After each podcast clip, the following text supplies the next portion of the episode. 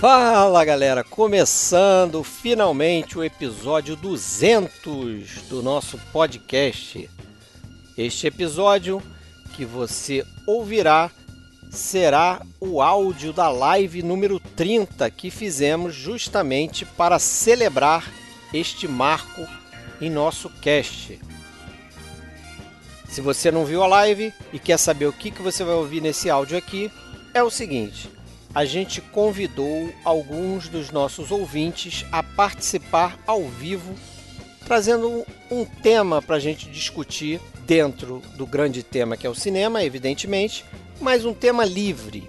E assim a gente fez, batendo um papo sempre com 10 pessoas na tela. Era um convidado e mais nove pessoas aqui, entre eu e o Alexandre, mais sete grandes colaboradores frequentes do nosso podcast. Dois deles também fundadores do podcast, como eu e o Alexandre.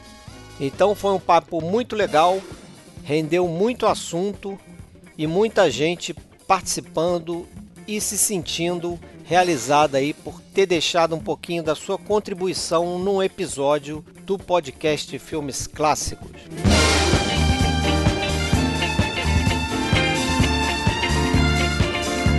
Um aviso que a gente deixa aqui é que a gente chegando nesse episódio 200 até o final desse ano de 2023, a gente vai dar uma freada aí na produção de episódios, porque a gente está um pouquinho sem tempo para nos dedicarmos é, como vínhamos fazendo até então. Então, pelo menos até o final desse ano, a gente vai lançar um episódio novo por mês, em vez de dois, como a gente geralmente faz. Só que a gente não vai deixar a coisa descoberta a gente está fazendo uma parceria com o podcast Cinema Italiano, produzido lá pelo próprio Alexandre e pelo Tony Vendramini, colaborador aqui nosso. E eles já produziram alguns áudios que a gente vai estar tá lançando aqui no feed deste podcast. Então este é o episódio 200. O próximo será o episódio 201, que a gente vai lançar a lista de Schindler. E depois a gente vai começar com alguns episódios do cinema italiano, intercalando um episódio do PFC e um episódio do PCI. O primeiro será o episódio que eles gravaram sobre o Giallo, parte 1, que vamos lançar depois do Schindler, ok?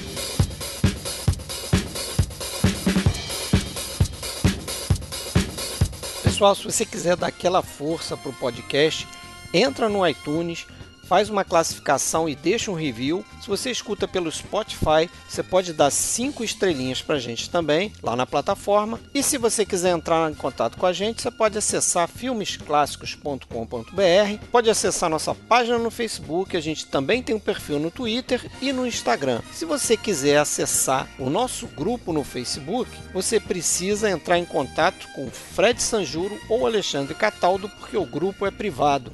E saiba também que você pode nos ouvir no YouTube ou em qualquer outra plataforma onde estejam disponíveis conteúdos de podcast.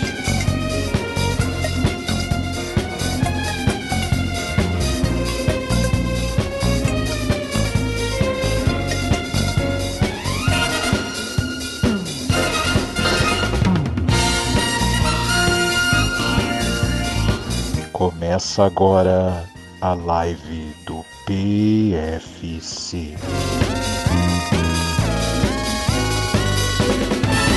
Fala, galera. Impossível passar por essa abertura sem gargalhar. É sempre um deleite. É isso aí, episódio 200, que é uma live também, a live de número 30. Então tá casadinho aí. No final disso aqui teremos 200 episódios e quantas lives? 27, né? Porque tem umas lives que são episódios. Mas beleza. Tá todo mundo aqui reunido. Nunca antes na história desse país tivemos Marcelo Renault aqui, Founding Father, participando da live. Uma live. Teve que me ensinar, sabia nada. É, Hugo Harris também nunca participou com a gente, está aqui hoje. Fala, beleza? galera. Beleza, beleza Tony, beleza. Tony já fez uma com a gente, né? Já ah, fiz, pô. Já. já. É, é, aí. É, também, ó. Aí Alexandre, Fábio, Rafael, William, Sérgio também, Founding Father. Estamos aqui esperando. Já temos gente na sala aqui esperando para entrar, hein? Vamos chamá-lo, ilustríssimo aqui. nosso amigo Fernando Brito, tudo bem? Direto da Versátil. Parabéns aí, né? A live 200, né? 200 do, podcast, live 30, o podcast o 200, né? Então é uma honra poder Isso. participar. Quando alguém me falou, é, me convidou, fiquei muito feliz por poder estar aqui. Então, boa noite a todos vocês. Todos que eu conheço, noite. alguns já participei de, de live aí junto, conversei por telefone ou pela internet, estou vendo agora pessoalmente aí pela primeira vez. E, pô, é muito, muito gratificante, né? Saber que eu fiz, de alguma maneira, fiz parte dessa história, né? O episódio do Naruto, o episódio do Visconti, né? E outros aí que sempre recomendam. E é uma unanimidade entre e vocês. Deixa eu só te agradecer, né? Porque além de você ser, é, fazer essa excelente curadoria que todo mundo aqui conhece, né? a paixão aí do, do pessoal do, dos clássicos, né? Não só aqui, como no Brasil todo. Além disso, você deu para a gente a oportunidade de participar aí de, de, algumas publicações de vocês recentes, né? Do cinema italiano, do cinema noir. Fred participou, o Tony, eu, Rafael já participa há mais tempo, inclusive, né? E é uma honra, né? Deixar o nosso nome lá vinculado a isso. Agora, não, fala aí. Não, você falou da publicação, eu ia falar disso, eu ia abrir meu comentário aqui, eu estive na Versátil agora, foi sexta-feira, chegou o livro, né? A gente vai começar a despachar agora essa semana o pacote do Cinema dos Clássicos Italianos. E tem um prefácio né, do Alexandre Cataldo falando do legado do cinema italiano, o texto do Tony Vendramini sobre o Aquele que Sabe Viver e o texto do Rafael Amaral sobre os dois filmes do Giulini, né? A Moça com a Valise, né? Ah, e o Verão Violento, né? Então, assim, é muito bacana estar aqui com vocês. E uma coisa que é importante, que eu destaco, vocês foram pioneiros aí junto com a Versátil também no home video, vocês aqui no podcast, é, com o Naruse, né? Nós divulgamos aí o Naruse, o Arte do Naruse, o Som da Montanha, depois o Cinema do Mikio Naruse, dois volumes, o Som da Montanha duplo, e teve aquele longo podcast, foi uma coisa histórica aqui no Brasil, né? E isso é muito importante destacar. Quando a gente pensou no clássicos italianos, a primeira pessoa que eu já pensei foi no Alexandre Cataldo, né? O trabalho que vocês fazem aqui no podcast com o cinema italiano. A paixão do Cataldo pela, pela macarronada, né? Pelo cinema lá italiana, né? Valeu. Obrigado. É isso aí. Uma boa colaboração que a gente fez aí, né? Quando a gente fez aquele episódio no Naruse, lançando junto com, com o DVD da Versátil. Foi legal. Apesar de tudo, das dificuldades todas, o home video sobrevive. É, na verdade, o Fernando acho que nem sabe, né? Mas é, o Fernando é mais parte do podcast do que ele mais imagina. Só nos grupos internos aí. É. O trabalho de vocês é de pura cinefilia e de arqueologia cinematográfica, né? De história do cinema, né? No sentido bem plural, bem amplo, né? E é um trabalho que eu faço na Versátil como curador, né? Eu sempre procuro trazer as pérolas, trazer os diretores, trazer movimentos, trazer estilos, né? Então é sempre um trabalho de apresentar filmes para os colecionadores. Tem muita gente que acaba conhecendo através da Versátil. E eu vou falar, conhece através de vocês no podcast também e pedem para a Versátil. Foi um trabalho que vocês fizeram, pioneiro também, com o filme no ar, é um trabalho muito bom.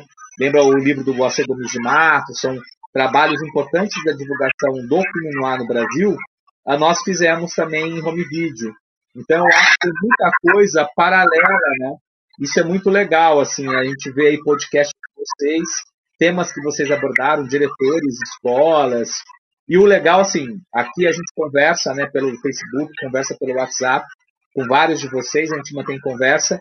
E eu vejo, assim, a paixão do Rafael, a paixão do Tony Vindamini, a paixão do Fred Sanjuro, né, o Fred Almeida, a paixão do Alexandre, sempre me manda as coisas lá do Monicelli, me manda as coisas do cinema italiano. Então, assim, é uma paixão que eu compartilho, né? E o home video, eu acho que hoje, é, mais do que nunca, com a dominância apenas dos streamings, que é praticamente assim a Uber dominância, o que, que acontece com os streamings? É muito limitado né, o número de filmes. Por mais que nós tenhamos Mubi, outras plataformas alternativas, é um número limitado de filmes. Então, o home video preenche essa lacuna de disponibilizar certos filmes que não estão facilmente acessíveis assim. Né? Então eu acho que ainda com extras, tudo isso é importante. Queria deixar uma, uma declaração aqui sobre a Versátil, e eu acho que isso envolve todo mundo que está aqui também, que é o seguinte, a Versátil, ela faz a felicidade de muita gente aqui, a minha felicidade também, quando eu recebo os filmes da minha casa. Mas eu preciso confessar uma coisa para você, Fernando, a Versátil também traz uns problemas para a galera que está aqui, sabe qual que é? É quando chega o pacotinho em casa, as esposas ou a mãe já começam a falar assim: nossa, mas de novo você comprou na Versátil? Toda hora fica chegando o pacote em casa. E tem gente aqui, Fernando, eu não vou contar quem é, que tem que entrar com o pacote escondido embaixo do braço. de esposa, para a esposa não ver, tem que esconder. Porque senão dá briga em casa, viu, cara? Só, só para. Relato aí. Essa é uma infidelidade boa, né? Uma infidelidade cinéfila, né? Não, aquela famosa máxima, quando você fala, você trabalha com o quê? Eu trabalho com DVD, mas tem gente que ainda assiste. Nem tem mais é. aparelho, né? Tem gente que fala, né? Quando chega o pacote, tudo bem, porque eu coloco na mochila, né? Mas quando tava vindo pôster, cara, não tinha onde esconder, não tinha jeito, né? É verdade. Uma vez eu entrei no elevador, uma vez eu entrei no elevador, eu comecei a abrir o pacote, a retirar os DVDs e tinha um senhor ao meu lado, ele falou assim: esse tempo que era bom, né? O tempo do DVD. Eu falei, pô, era? Não, ainda é, cara. Eu tô, tô recebendo agora, pô. A galera, a galera não se liga que tem toda uma, uma galera que ainda né, consome e tem grupos ali. É, é, é mais gente do que o povo imagina, né? É, não, e o engraçado é você escutar isso, a pessoa falando, mas você ainda vê DVD? Mas tem streaming, eu sempre falo isso, tem streaming, tem tudo no streaming. É. Eu falo, é. ah, tem, com certeza tem. É, não, essa, essa frase que você falou, tem tudo no streaming, é totalmente a mais enganosa que tem, né? É. E assim, e ainda quem trabalha, se você trabalha assim, com cursos de cinema, dá oficinas, aí você quer passar o filme, você quer discutir com os alunos, não tem às vezes nenhum streaming no momento passando, aí você fala, nossa, você vai ter que baixar, tal, porque você vai ter que disponibilizar para a pessoa poder assistir. Mas aí, se você lembra, nossa, que época boa que você tinha uma locadora, o pessoal consumia mídia física. Nossa, esse filme tem mídia física. Não só tem mídia física, mas tem um documentário, um extra fantástico, que é uma aula de cinema, tal, para você entender aquele período. Né? Então, assim, hoje em dia, infelizmente, muita gente aí não, não tem, ou não usa mais DVD, ou assim, você vê, acho que o caso mais triste é dos millennials, né? as pessoas mais novas, assim, a geração 2000 para frente, que realmente não tem contato, às vezes, nenhum com mídia física. É tudo nuvem, é tudo streaming, inclusive com música, né? Então, nesse ponto, eu agradeço a Deus, né, por ter nascido em 78, então ter vivido anos 80, anos 90, ter vivido fita cassete, ter vivido vinil, ter vivido CD, uh, ter vivido várias formas de mídia física, uh, porque isso só complementa para mim. Eu, eu gosto, eu uso Spotify, uso todos os streamings, uh, não tenho nada contra, pelo contrário, mas eu acho que é uma experiência complementar, não substitui. Eu acho que é uma pena que essa geração hoje, sem nenhum saudosismo, conservadorismo, reacionarismo, é uma pena que fique só. Eu acho que assim, é meio revisionista.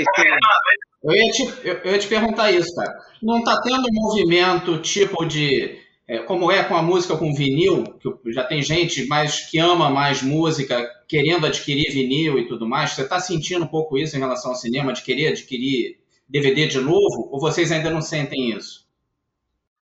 Olha, eu gostaria de dizer para você aqui, assim, ao vivo, assim, que, que existe, existisse, né, que existe esse movimento, né, da mística do DVD e da mística do Blu-ray. Eu não vejo muito isso.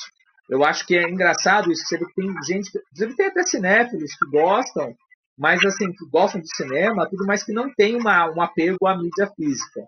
Que acham que a mídia física é algo anacrônico. Que, e assim, é uma pena. Porque assim, aquela mística do vinil, né? Que eu sempre cito aquela cena de caso famosa do que é um ótimo filme, aliás, que é aquela cena dele recebendo os discos da irmã e pegando na mão né, os vinis, aquela coisa quase um ritual de você abrir os bolachões, de você abrir aqueles álbuns duplos, ver as fotos, ler as letras, e aí tocar o seu vinil e tal. Então eu vejo que é uma pena que é, não vejo isso ainda, apesar que existem jovens, existem pessoas assim que, que, descobrem, que vão atrás. Você vê relatos na própria página da Versátil. Eu comecei a colecionar DVD há 3, 4 anos, estou indo atrás de tudo, esse está esgotado, o pessoal lamenta muito, né? Porque às vezes é uma edição que esgota, é uma tiragem pequena, a gente não consegue fazer uma outra tiragem. É, mas, assim, não vejo ainda isso como um movimento, como uma tendência, como foi o vinil. O vinil foi tão forte o negócio é, que ah, ressuscitou o formato. Né? Algumas fábricas foram reativadas. Tudo bem que continua um nicho de elite, muito caro, né? mas, assim, forte, fortíssimo. Então, uma coisa assim, eu viajo às vezes muito para fora e o que você vê, mesmo lá fora, poucas lojas físicas de, de, de DVD e Blu-ray e nas sessões de livrarias, ah, muitas é, diminuíram ou até não tem mais. Você é o único país que eu vejo que ainda tem muito forte a questão da mídia física, isso em livrarias, de um modo geral em outras lojas, é a França. Mas a França é o berço da cinefilia, né? Então isso é muito forte. Mas você vê mesmo em outros países, você vê até o vinil com maior presença. Lá nos Estados Unidos, por exemplo, eu tive recentemente nos Estados Unidos. E aí você vê muito lojas de vinil na, e nessas lojas de vinil, que são muito fortes, você tem um Blu-ray, tem um DVD, mas como produto secundário, não como produto principal, né? Então realmente ficou um nicho, né? Mas ainda não vejo essa é uma pena que acho que talvez alguns influenciadores, algumas pessoas poderiam é, despertar essa onda da, do saudosismo do que reativasse, né, a mística da mídia física um comentário. É, eu vejo que, até falando de versátil e PFC, né? Antigamente a gente formava nossa cinefilia por meio, por um meio mais orgânico, né? Porque a gente tinha aí uh, disponível muita coisa para gente e a gente estava falando aí dos, das dificuldades nos cursos, nas disciplinas, de mostrar as coisas para os alunos, para os jovens, né?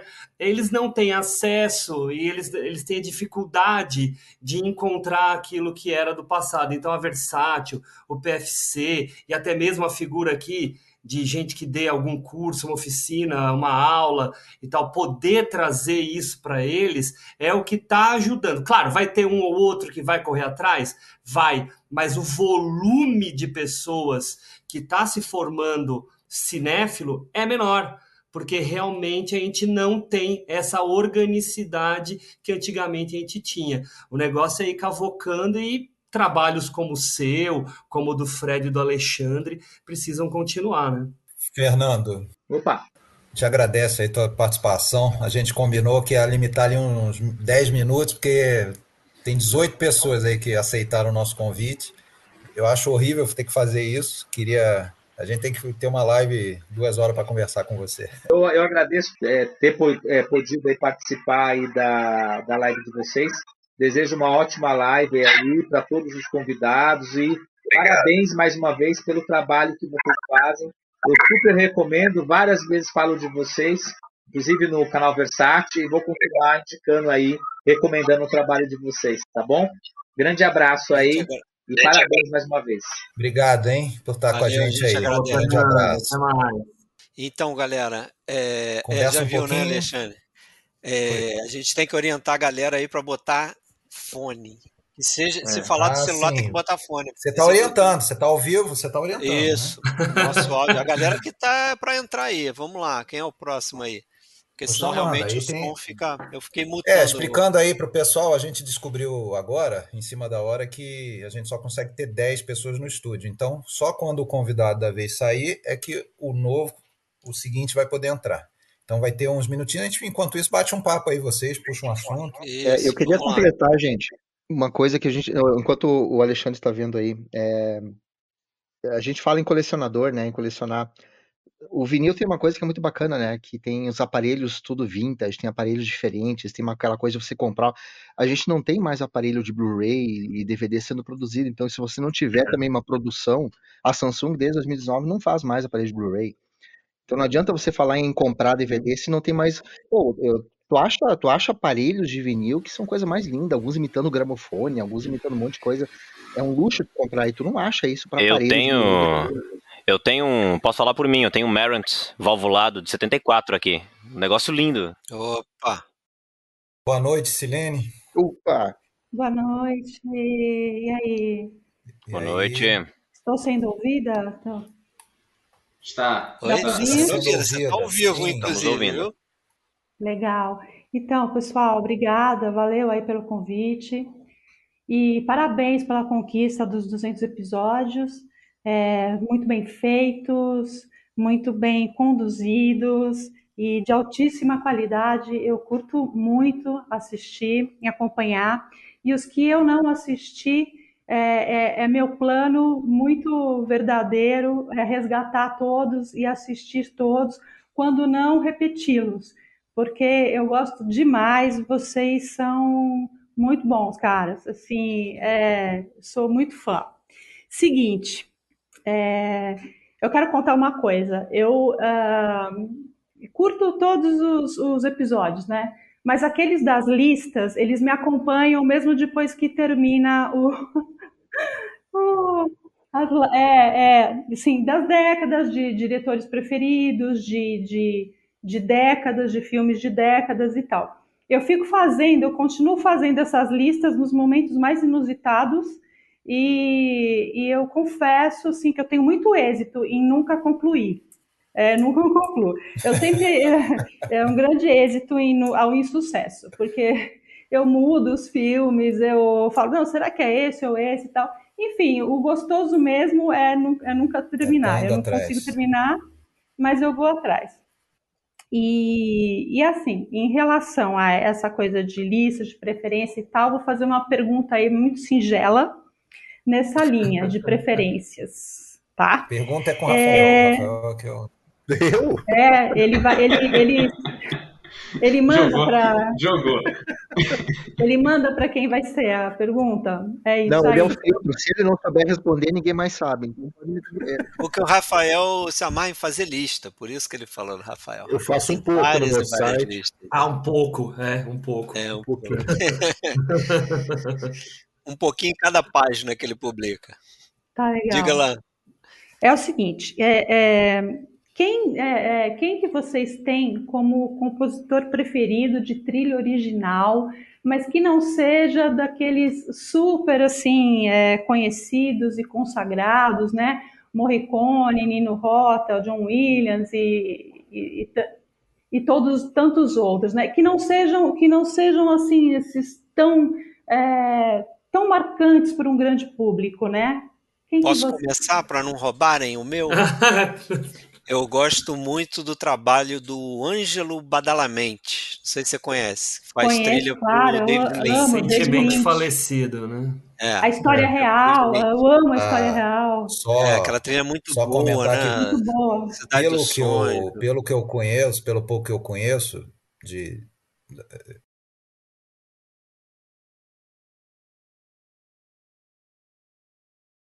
Opa, aí. Sujou, sujou.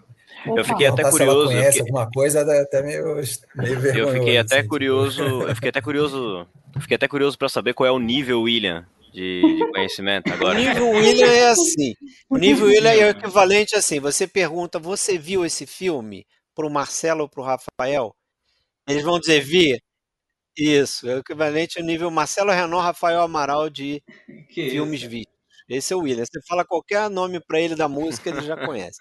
Mas eu já curti, eu curti muito porque esse aí é um dos meus também, seguramente. Eu gosto Ah, muito de um mais? cara, de um grego, e não é o Vangelis, é um grego chamado Basil Polidouris, que fez trilhas de, dos anos 80, muitas trilhas do Conan, do Robocop, Caçado ao Outubro É, Vermelho, legal. Trilha do Conan é bacana, hein?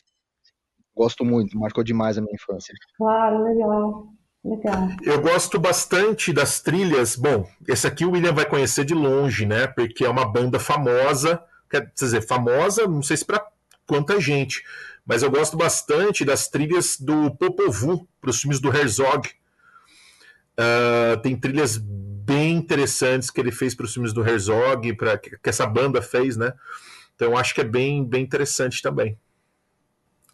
Se eu for falar o meu, eu não sei se é uma roubadinha, porque ele tá no intermediário entre os tops e os não tão conhecidos, que é o Elmer Bernstein. Acho ele Ah, tá. incrível. Tô anotando, tô anotando, tô anotando. Eu, olha, eu, eu gosto, tem, tem alguns assim que eu gosto demais, né? Um cara que eu, é um dos top, assim, mas eu não posso deixar de citar porque acho que para além das trilhas sonoras, é um cara que eu acompanho até discos, tenho tudo dele é, ba- baixado e coisas até em mídia física, que é o Burt Bacharach, né? Um cara genial, sofisticadíssimo, dono de um estilo assim. Demais. Mas dos talvez assim não tão conhecidos, eu gosto muito das ambiências que o Lalo Schifrin cria, que é um cara que fez muita coisa para séries é. Magno 44, Perseguidor Implacável, filmes do Clint Eastwood, Bullet. A trilha dele pro filme do Bruce. Bruce Lee. É, Não é, não é dele? É, Sim, é o- dele. Operação Dragão? É a trilha dele. dele, sensacional É, aquela trilha. Horror, Horror em, Horror em Amityville também é dele. E, pô, eu queria citar um outro, né? Um cara que eu gosto demais, que faz muito jingle, faz muita abertura de série, mas que é um cara que tem uma discografia também fora dessa coisa de trilhas sonoras, que é absolutamente genial. É o Bob James, né? Bob James fez muita abertura de série. A série do do Taxi, com o Danny DeVito, com o Andy Kaufman, é, é Angela, é dele. E é um cara que tem uma discografia sublime. Bob James, sensacional, recomendo muito. Legal. Então Legal. tem muitos, né? São muitos, né? Eu tava, eu tô certa de que existe uma infinidade e que eles devem ser explorados, né? Eu, eu ia, eu ia roubar, eu ia dar uma roubadinha também. Eu e o Tony vamos te poupar de começar a entrar nos italianos aqui. Não, não vou nada. Não, não, Eu ia dar- não não vou, não. Opa, não. Eu ia dar uma roubadinha e citar o Trovaioli, né? Mas Opa! o Trovaioli é grande também, né, cara? Sim. É, é. Mas, mas eu recebi Mas aqui me um, roubou, ninguém me rou- roubou o que eu ia ilustrar. Eu tenho um para ilustrar o meu também. Ninguém chegou lá. um, eu recebi aqui um insight que é, que é sensacional, que é o Goblin, né, cara? Que é Ah, um grupo, uma banda de, de, de rock, né? De rock progressivo, dos filmes do Dário Argento. Daria Argento. Incri- incrível. É incrível. sensacional. Suspira. Fala o teu aí, Silene, então, para encerrar. Para encerrar, o meu é o Georges Delerue, que é que tem a Nossa. valsinha do conformista, Nossa, é, tem muita coisa. Eu acho engraçado que ele é um, ele é maravilhoso, tem mais de 350 composições de, de, pra- pra- de trilhas, né? E, e me parece que é pouco conhecido, mas enfim, é, eu, não, eu nunca usaria a palavra subestimado para nenhum desses caras, nenhum, porque eles são muito estimados por quem conhece, né? Eles, Uhum. é, alguns são é, não tão conhecidos Menos famosos, e- é. menos famosos, assim, tal, talvez menos populares, né? Mas é é eu acho ele sensacional e a valsinha do conformista é, é uma coisa que eu ouço é, ininterruptamente a, a, a vida toda. Trilha sonora e, e filme Bem. incrível, né? E filme, Muito obrigado, nossa, Sensacional, né? O conformista é. Obrigadão por você ter aparecido. eu que agradeço. Obrigado por acompanhar o podcast e comentar sempre. Tá bom? Um beijo, boa Valeu. noite. Valeu. Valeu. Ótima É, pergunta, hein? Ótima Fez uma pergunta. pergunta maneira. Não, e Massa. ela não. A, gente, se só bobearam de não falar que a gente fez aquele de trilha sonora, que pra mim é um dos melhores, cara. Dos melhores episódios. É, né? É que a gente muito teve bom a mesmo. oportunidade de, de infringir uma série de direitos Ah. autorais, né? Olha, Colocando música doidado. Realmente foi, mas ficou muito bom. Ficou muito Ficou bom. bacana, ficou bacana. Vamos lá, quem é o próximo da vez aí? Próxima, mais uma. Aliás, é uma coisa que a gente sempre tenta, né? Ter participação feminina. A gente já tentou algumas vezes nos episódios. É, tá aí mais uma, uma ouvinte. Essa, essa é responsa, porque essa pega as listas e vai. Listas aí é matadora de listas. Verdade, né? Destruidora de listas. Alegrias catalogadas, vulgo, vulgo Juliana. Mais ou menos, porque eu ainda tô na década de 60, gente. Tô muito devagarzinho, consigo Ou ainda? Ainda. Você saiu lá da década de 20, tá na década Mas- de 60. Então, mas é que eu só consigo ver um, no máximo dois filmes por semana, então vai, é um projeto a. Tá ótimo. Ninguém tá com pressa, minha cara. Boa. Vai devagarzinho, tá tudo certo. Não, é, é um por Com dia. Marcelo V2 por manhã. Vocês fizeram listas grandes, né? Então são por volta de 30 filmes, né? De cada década, assim, contando cada um repetiu. Tá um pouquinho baixo teu áudio, né? você consegue subir um pouquinho, Juliana? O áudio. Ixi, É. mais perto da. Aí, Isso, agora melhor? melhor. Então, melhor. vocês fizeram listas grandes, né? Com, por volta de, de 30, 30 filmes, assim, então eu levo uns seis meses para conseguir acabar, então é um projeto a perder de vista ainda. Mas é bom Mas- que nunca acabe. É bom que nunca acabe. É. Nunca vai acabar. É, É, Nunca vai exatamente. acabar. E cada vez vai ter mais. também, né? Exatamente, e cada vez vai ter mais galera do PFC fazendo o- mais listas para continuar, né? Não, e é interessante que você, se você você está seguindo aquelas listas lá, e de lá você vai possivelmente conhecer diretores e talvez buscar outros filmes desses Nossa, diretores. sim. Então vai expandir isso aí, vai ser exponencial o negócio. Ô, Juliana, nós vamos tá, dá- os, nossos, os nossos filhos vão estar apresentando o podcast, tu vai estar começando nos anos 80. Isso. Sei, sei. Aliás, É, a graça, aquela a graça da brincadeira é essa, né, cara? Porque uma coisinha que a gente conhece vai puxando outra, que puxa outra, É, puxa isso. outra, não acaba nunca. Não, E e é uma coisa embora. que gostam, né, em podcast é que se faça listas, né? Eu vejo mesmo no nosso, o, quando a gente faz algum episódio com lista, eles realmente têm uma audiência um pouco maior. Ainda mais se você coloca a palavra lista, né, na, no episódio. Eu fiquei um pouco com vergonha que vocês me colocaram sozinho na tela. Todo mundo vai pegar o centro da tela em algum momento. Seus 15 Ninguém vai minutos de escapar. Fama. 15 minutos Até perdi a concentração. Para o pessoal que tá aí da print, dê print agora. Faz figurinha para colocar no WhatsApp. Isso aí. Mas espera aí, deixa, deixa eu sorrir, só um pouquinho, que o meu tá travado aqui. Vamos lá. Galera, essa, essa experiência que eu, que eu fazendo, que vocês são responsáveis, me trouxeram, né, muitas coisas boas, filmes maravilhosos que eu nem pensava em, em assistir lá. Agora é minha vez de perder a concentração. Co- Coisa que eu não conhecia, tal. E eu é, é, fui orientada a propor uma pergunta para vocês, né? Dentro dessa minha experiência, é, eu gostaria de saber de vocês, é, qual aspecto dos filmes clássicos faz vocês amarem os filmes clássicos? Uou. Cri, Só cri. pedrada hoje, hein, galera? Só pergunta cabeluda, Vocês cara. pediram per... Só pedrada. É, rapaz. Ah, primeiro ver o mundo antigo. Assim, o, o- a máquina do tempo é o cinema, né? A gente nunca vai entrar no DeLorean e chegar em 1940, mas você pode ver um filme de 1940 e ver como as pessoas agiam, pensavam, qual eram os costumes da época. Então isso para mim é o mais fascinante, assim, você volta no tempo. Uma coisa é você fazer um filme hoje de 1945 e outra coisa é um filme de 1945 falando de 1945. É, para mim é isso. E- É isso aí, e conectando até com o que o Marcelo falou, é aquele negócio de que, já que a gente volta para o passado, todo mundo já está morto, né? Então a gente tem a possibilidade de ter esses grandes atores, grandes atrizes, es- é, a, a nossa volta, né? A partir do momento que a gente coloca esses filmes para assistir. Então o James Stewart, por exemplo, tá lá, jovenzinho, novinho, um pouco mais velho para você ver, né? Coisa que no teatro, por exemplo, você não tem. Tá? Então o cinema traz isso pra gente. E é legal você falar isso, Hugo, porque o meu irmão, por exemplo, ele, é um dos que me sacaneia de ver filme antigo, e vocês todos devem ter parentes assim, né? E ele fala, pô, você não acha esquisito ficar vendo gente que já morreu, não sei o quê? E eu respondo sempre, não, cara, é o contrário, eu acho fascinante. O cara já morreu, eu tô vendo ele jovem ali no auge dele, pô, fazendo uma obra-prima. Eu tô aqui apaixonado por É. ele, tô adorando, vendo como é lindo, como é linda, como é esperto, como é sagaz, como aquilo que fazem hoje já faziam né? lá atrás, É. né? A arte Exatamente. permaneceu. Não, o, o que, que fascina no filme clássico é você assistir um filme da década de 30 ou de 40 e de repente ter o mesmo tipo de emoção que você tem com atores agora, né, que estão vivos aí, filmes sendo produzidos agora, e você tem esse mesmo tipo de emoção, você fala, puxa, isso aqui tem quase 100 anos e continua me causando essa mesma emoção.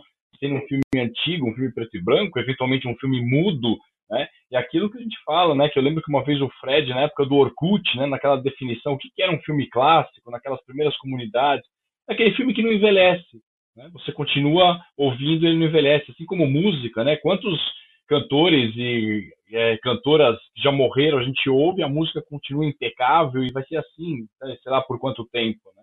Acho que é bem por aí, Juliana. É, É, inclusive para mim é, é uma questão talvez de, eu não sei se é uma, assim, como eu gosto da arte também, acho que passa muito uma curiosidade histórica, entendeu? De você buscar no passado entender é, um pouco de cada um daqueles movimentos, o que que os cineastas estavam produzindo naquela época, em que direção estavam levando o cinema, como é que a linguagem vai se transformando, né? em diversos momentos. Acho que para mim passa um pouco por isso também. Mas é, é curioso, é uma pergunta que eu nunca me fiz, mas eu acho que também tem a ver com essa nossa, o que a gente está discutindo com o Fernando Brito, né? Essa nossa criação, essa nossa entrada no, no, no, no, no uma descoberta de um cinema mais antigo e ter se identificado com aquilo. Mas A falou. tua resposta tem. Não, não, eu só ia complementar você. A tua resposta tem tudo a ver com aquilo que a gente escuta no PFC. Você fala de curiosidade histórica, a gente sabe como vocês são rígidos e obsessivos positivamente em buscar essa história dos filmes para contar no PFC, e é o que traz o diferencial desse podcast. Né? É, para mim também tem uma diferença, que é a diferença entre o filme que. Aí falando até talvez de arte em geral, assim, do que é antigo e do que é clássico, assim. E eu acho que mesmo no que é considerado antigo, e talvez até isso tenha um tom um pouco pejorativo, mas acho que no que é antigo, a gente acaba até vendo isso que o, o próprio Sérgio, em outras palavras, falou também. É, existe o zeitgeist daquele momento aprisionado naquela obra, né? Mas eu acho que o clássico é clássico porque ele é atemporal. Então você pode ter um filme de 1930 e de repente você tem uma temporalidade temática ali que serve tanto para os dias de hoje. Eu acho que toda essa essa essa esse escopo acaba sendo gostoso para a pessoa que está recebendo essa informação enquanto espectador, sabe? Porque no fim serve para você ter de repente um, um, dado que é histórico, que é uma coisa muito do cinéfilo, né? Do cinéfilo, do completista, do colecionador, que é aquela coisa meio de historiador assim. Mas também eu acho que tem o lance da temporalidade, que acaba trazendo também uma reflexão para além do zeitgeist momentâneo, né? O que eu acho fascinante né, nisso é o seguinte: é, é, a possibilidade que a gente tem de colocar a lente né, mais detalhadamente sobre o período histórico, porque um filme pode ser clássico, a gente vai observar o modo como aquelas pessoas pensavam o mundo, enxergavam o mundo, mas não necessariamente da maneira correta, né? E com esse distanciamento que a gente tem, é muito mais fácil fazer isso e dar um outro, um outro tipo de compreensão, de sentido para aquela, aquela obra, uma, uma coisa completamente diferente do que foi elaborado, né? Isso também é bem fascinante. Beleza. Juliana, Vamos lá, obrigado Alexandre. pela tua participação. Eu agradeço a vocês todos por ter colaborado e ainda participar da minha vida aí cotidianamente, nos ônibus, na lavagem de louça, faxina na A casa. Xuxa agradece. Ah. A Xuxa agradece. Um beijo pro meu pai, Inside pra minha joke. mãe e pra vocês. Você não, a Juliana, respondendo ali, o, o John não é a Juliana que já participou do podcast. Você é a, a Juliana da famosa frase: Oi, Juliana, fala de onde? É, lembra? Tchau. Galera, obrigada. Tchau, tchau. Valeu, Juliana. É, Renato Félix, te espero. Vi um comentário aqui enquanto ela estava falando, velho, é pergunta fera dela, da- de uma Daiane falando que ah, ela acompanhava filmes clássicos no Orkut. A filmes clássicos deu origem a tudo isso aqui. Filmes clássicos era do Sérgio, tá aqui embaixo. Ele que criou a filmes clássicos, o Daiane. E é, botou o comentário. A culpa é do, do Sérgio. A culpa dessa porra toda aqui é o Sérgio. Ele criou o Orkut. Ele é o Founding Father original. É o Founding Ele é o- original. Total, ele é o George Responsável. Washington. É. Deixa E eu aí, falar a- um negócio aqui. Ah, Responder para ela isso, justamente, né? Que a gente se conheceu lá, né? Fred, Marcelo Exatamente. e Alexandre, a gente se conheceu lá. Foi o começo de tudo ali, né? exatamente.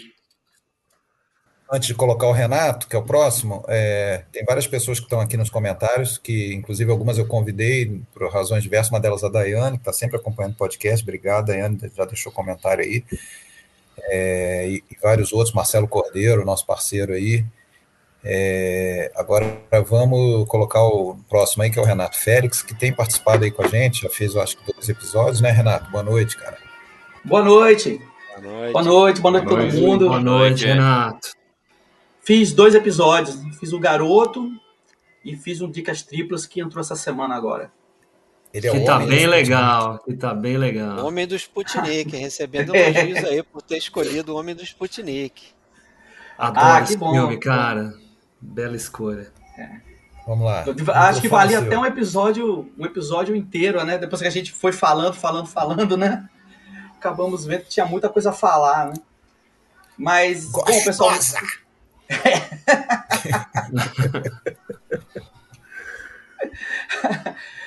eu, bom, eu, é, eu acho que é melhor me apresentar primeiro, né? Para quem não me conhece, eu sou jornalista, moro em João Pessoa, sou crítico de cinema também. E a, eu descobri o PFC. É interessante, eu estava pensando nisso hoje. Eu acho que foi com o episódio de O Vento Levou. Eu estava procurando, dei uma busca no YouTube qualquer para uma coisa de filme clássico para ouvir, para assistir. Escutei aquele episódio lá, e, mas o, o episódio que me ganhou mesmo do PFC foi aquele episódio triplo do John Ford.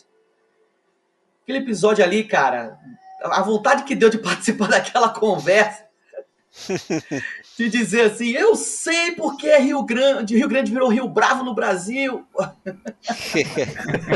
É. Eu lembro disso. Eu lembro disso.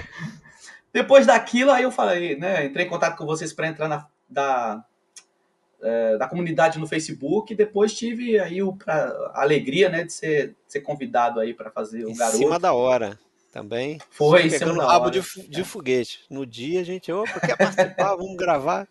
Tô ali, no, tô ali na, na beira do campo, aquecendo, para o técnico mandar entrar na hora que. Você só entrou em furada, sempre em cima da hora, né? Alguém não pôde, É ah, aí. tá fim. A gente ia fazer do, acho que do garoto, e aí a pessoa desistiu, não lembro O quem garoto- era, e aí, acho que era o garoto Sérgio, né? foi- Não, não dava, não sei. E aí Não, você tinha publicado Foi no dia, no dia mesmo. Isso. No dia, O no garoto dia. realmente foi. É outro, Dicas Triplas não. Dicas Mas Triplas- foi coincidência ou você realmente é super fã de comédia e tal? Ou foi coincidência você fazer essas duas comédias?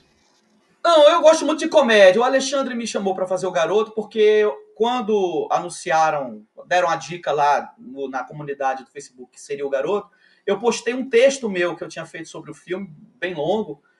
E aí, a- por causa disso, aí o Alexandre e o Fred pensaram em me convidar, porque aí já, né, Mostrou um agora. pouco lá o fresquinho. episódio. tal. É. Tá fresquinho na cabeça. Secretamente eu tava esperando que um dia me convidassem, Portfólio né? maneiro. Mas eu, Portfólio ali. é.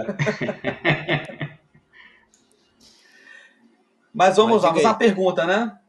Pois é, eu Isso. pensei aqui, e aí, como eu não tô aqui para facilitar a vida de ninguém, eu, é o seguinte: Cantando na Chuva foi o episódio 21, em 2015, e o Mágico de Oz foi o episódio 102, em 2019. E, salvo engano, são os únicos musicais até hoje contemplados no, no PFC. Então, minha pergunta é a seguinte: vocês gostam de musicais ou não gostam?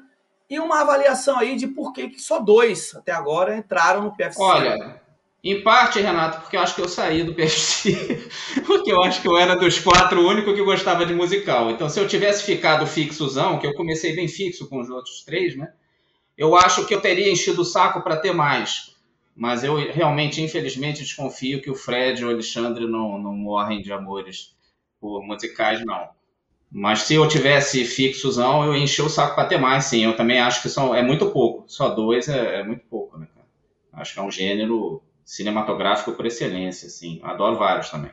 Eu gosto também. Quer, quer defender aí o PFC, Alexandre, depois dessa acusação gravíssima? Não, a gente também, a gente, pô, a, a gente, a gente tem, a gente tem zero episódios sobre Cannibal Movie. A gente É, isso é verdade. Não dá para ter tudo, é. A Também... comparação. Não dá pra ter tudo, mas realmente, assim, é, é, é, a gente, por exemplo, animação, a gente, a gente programou para fazer, mas a gente ainda não fez ainda uma live de animação, né?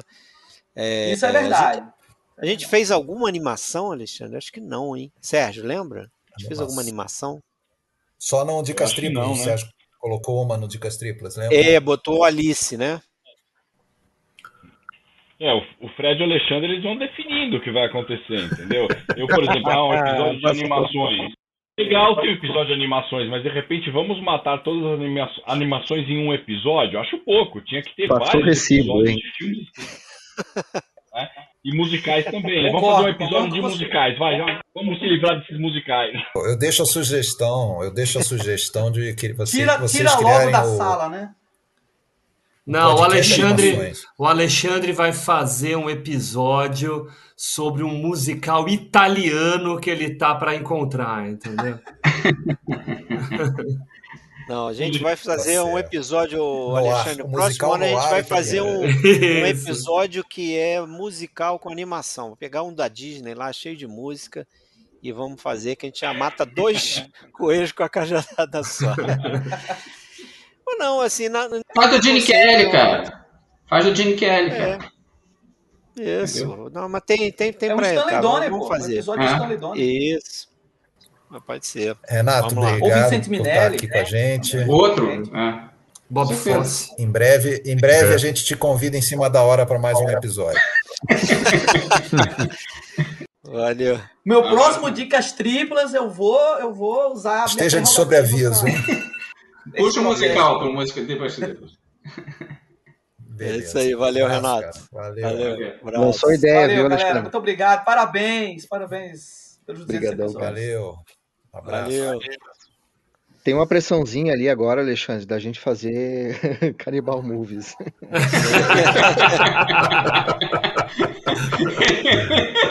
Essa aqui. Ai, Canibais tinha- no mas tinha, aí. tinha que ser o Damiani uma- pedindo, né? É Mas tem né? uma, tem uma É, questão interessante que ele, que ele colocou, que também eu acho que vai ser inevitável. Por exemplo, tem diretores que dirigiram muito, muito musical, né? Você pega George Cukor, Minelli, próprio Bob Fosse. E quando vai chegar, eu acho que um momento que vocês vão abordar a filmografia desses cineastas, que a gente vai abordar a filmografia, eu não sei se eu serei convidado ou não para esses episódios, mas que eu acho que vai acabar falando bastante também de musical, né? Por exemplo, você pega a carreira de um Minelli, por exemplo, é impossível você não falar de musical. Com certeza. Apesar dele ter feito outros vários gêneros também, né? Mas alguns Sim, dos filmes mais Mas, mas do era, cara mas era o carro-chefe dele, né, Rafael? Era o carro- era o carro-chefe dele, Sim, musical, né? sim. Mas O- eu acho que isso. O All That Jazz é um que tá na minha lista pra fazer All- ano que vem. Cara, All the All Jazz é um filmaço. Eu adoro, cara. prima Esse é um filme que eu O que você adoro, falou, cara. Fabião? E eu acho a puta a Não, que trilha a gente estava combinando de cara. fazer lives sobre gêneros, né? A gente chegou a comentar em fazer do, do É musical. verdade, é verdade. Diga lá. O Fred, All no, the Jazz, o Fred no final, no final ele vai colocar ali, que eu já sei, uma tela de créditos, citando todo mundo que já participou dos episódios. Além de nós nove que estamos aqui, tem outras 13 pessoas, sendo que dessas 13, algumas vão estar aqui hoje à noite com a gente. Mas algumas não vão estar dentro da live, porém estão comentando aí. Eu sei que estão assistindo, como o Bruno Col. Obrigado, Bruno. Tudo bom? É, Bruno é músico, ele mora, eu acho que em Porto Belo, né? Aqui próximo. E em breve, quem sabe você está de novo aí em algum episódio com a gente. Ah, e, e tem, eu estava até abrindo a planilha aqui enquanto o Thiago Stefano, que é o próximo, mas a gente já teve aí é, a Angélica Harris, o Marco. O, o, Marcos Noriega. o Noriega, né? Marcos Noriega, o Marcelo Zagnoli, o, o Leandro Tonello, aí, parceiro do, do Damiani no, no podcast Cinema Aventura, que já teve com a gente num episódio, a Nádia Micaela, do canal Pedro Voltando aos. Clássicos. O Pedro vai estar aí hoje à noite. A Raquel, Raquel Rocha, Rocha. que é, uma, é de Salvador, tem um canal também, Luz Câmera, Câmera e Arte. E a Juliana Varela, parceira do que era, né, do podcast é, Cinefilia e Companhia, do Hugo, né, junto com o Hugo e o Henricão lá. É, e o Rafael Kubakovic, né, que é crítico e, e- e cinema e teve com a gente nos episódios do, do Mizoguchi. Tiago de Stefano, tá aí. Boa noite, Tiago. Tá ouvindo a gente? Vamos lá. E aí, Thiago? Tudo bem? Opa, boa noite, pessoal. Boa noite, tudo bem? Boa noite. Consegue virar o Se celular? você Tudo conseguir é, é deitar o teu celular e muda, mudar lá e deixar- botar ele para aquela orientação, cadê? Fica melhor. Ixi, peraí. É, tem que é, botar aquele. É, se não de der também, orientação tudo bem. Automático. É, Eu vou. Peraí que eu vou fazer aqui. Eu Peraí. acho que deixa assim. É. É que o povo do cinema fica um pouco atacado com esses negócios vertical, Com certeza, pô. O bônus, 16 o bônus por também. 9. Nada de tela em Peraí, pé. peraí, o meu celular é, ele é antigo, né? Sei. Deixa assim, deixa assim. Ah, deixa vai assim, assim, vai assim. Deixa assim mesmo. Tá bom Pode ser assim, assim mesmo, Thiago. pode ser assim Bora mesmo. lá. A gente quer tua voz, meu caro. Só pra aliviar Ó, o toque eu já Fred. acabei de, acabei de entrar na live e já comecei a avacalhar o rolê, né, velho? É, então, tá beleza, então, assim, né? Mas aqui, pessoal, queria parabenizar vocês aí pelo, pelo, pelos seus programas, né? Essa semana o William apresentou você a nós, ele, é, é, mostrou para nós uma mensagem sua, Ah, massa. e, e aí na mesma hora eu te convidei, né? Encaminhei, encaminhei pros rapazes aí, Só ó. quero gente que gosta da Thiago. gente aqui. É. Não, massa demais. É, eu tava falando com o William, assim, que é, o programa é muito importante, assim, tanto para mim quanto pro meu irmão, que ele, ele estuda cinema, né? Eu sou músico, mas ele, é, como ele está nessa caminhada de querer estudar cinema, eu apresentei um programa é, para ele, ele ficou apaixonado com o programa e, consequentemente, eu também, né? Porque antigamente eu não era muito ligado com podcast, não, sabe? Eu sempre tinha preguiça. Eu- aí eu falei assim, eu vou pesquisar um- alguma vez assim que, sei lá, um, programa que talvez me chame atenção, eu gosto muito de Bergman, né? eu falo, eu falo direto com, não, com o William, aí eu fui é, pesquisar o Morango Silvestres e achei o programa e fiquei assim, é, fascinado com o programa.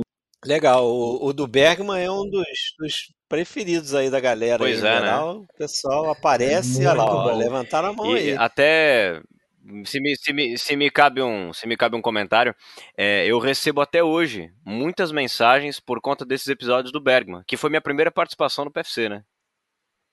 É. Até hoje recebo mensagens. É dos meus favoritos. Ah, inclusive do. Inclusive do, Foi do- causa, acho que foi até por causa do, do esqueci o nome do programa do Paris Texas que eu comecei a conversar com o William. Porque ele é Ah, apaixonado que com esse filme, né?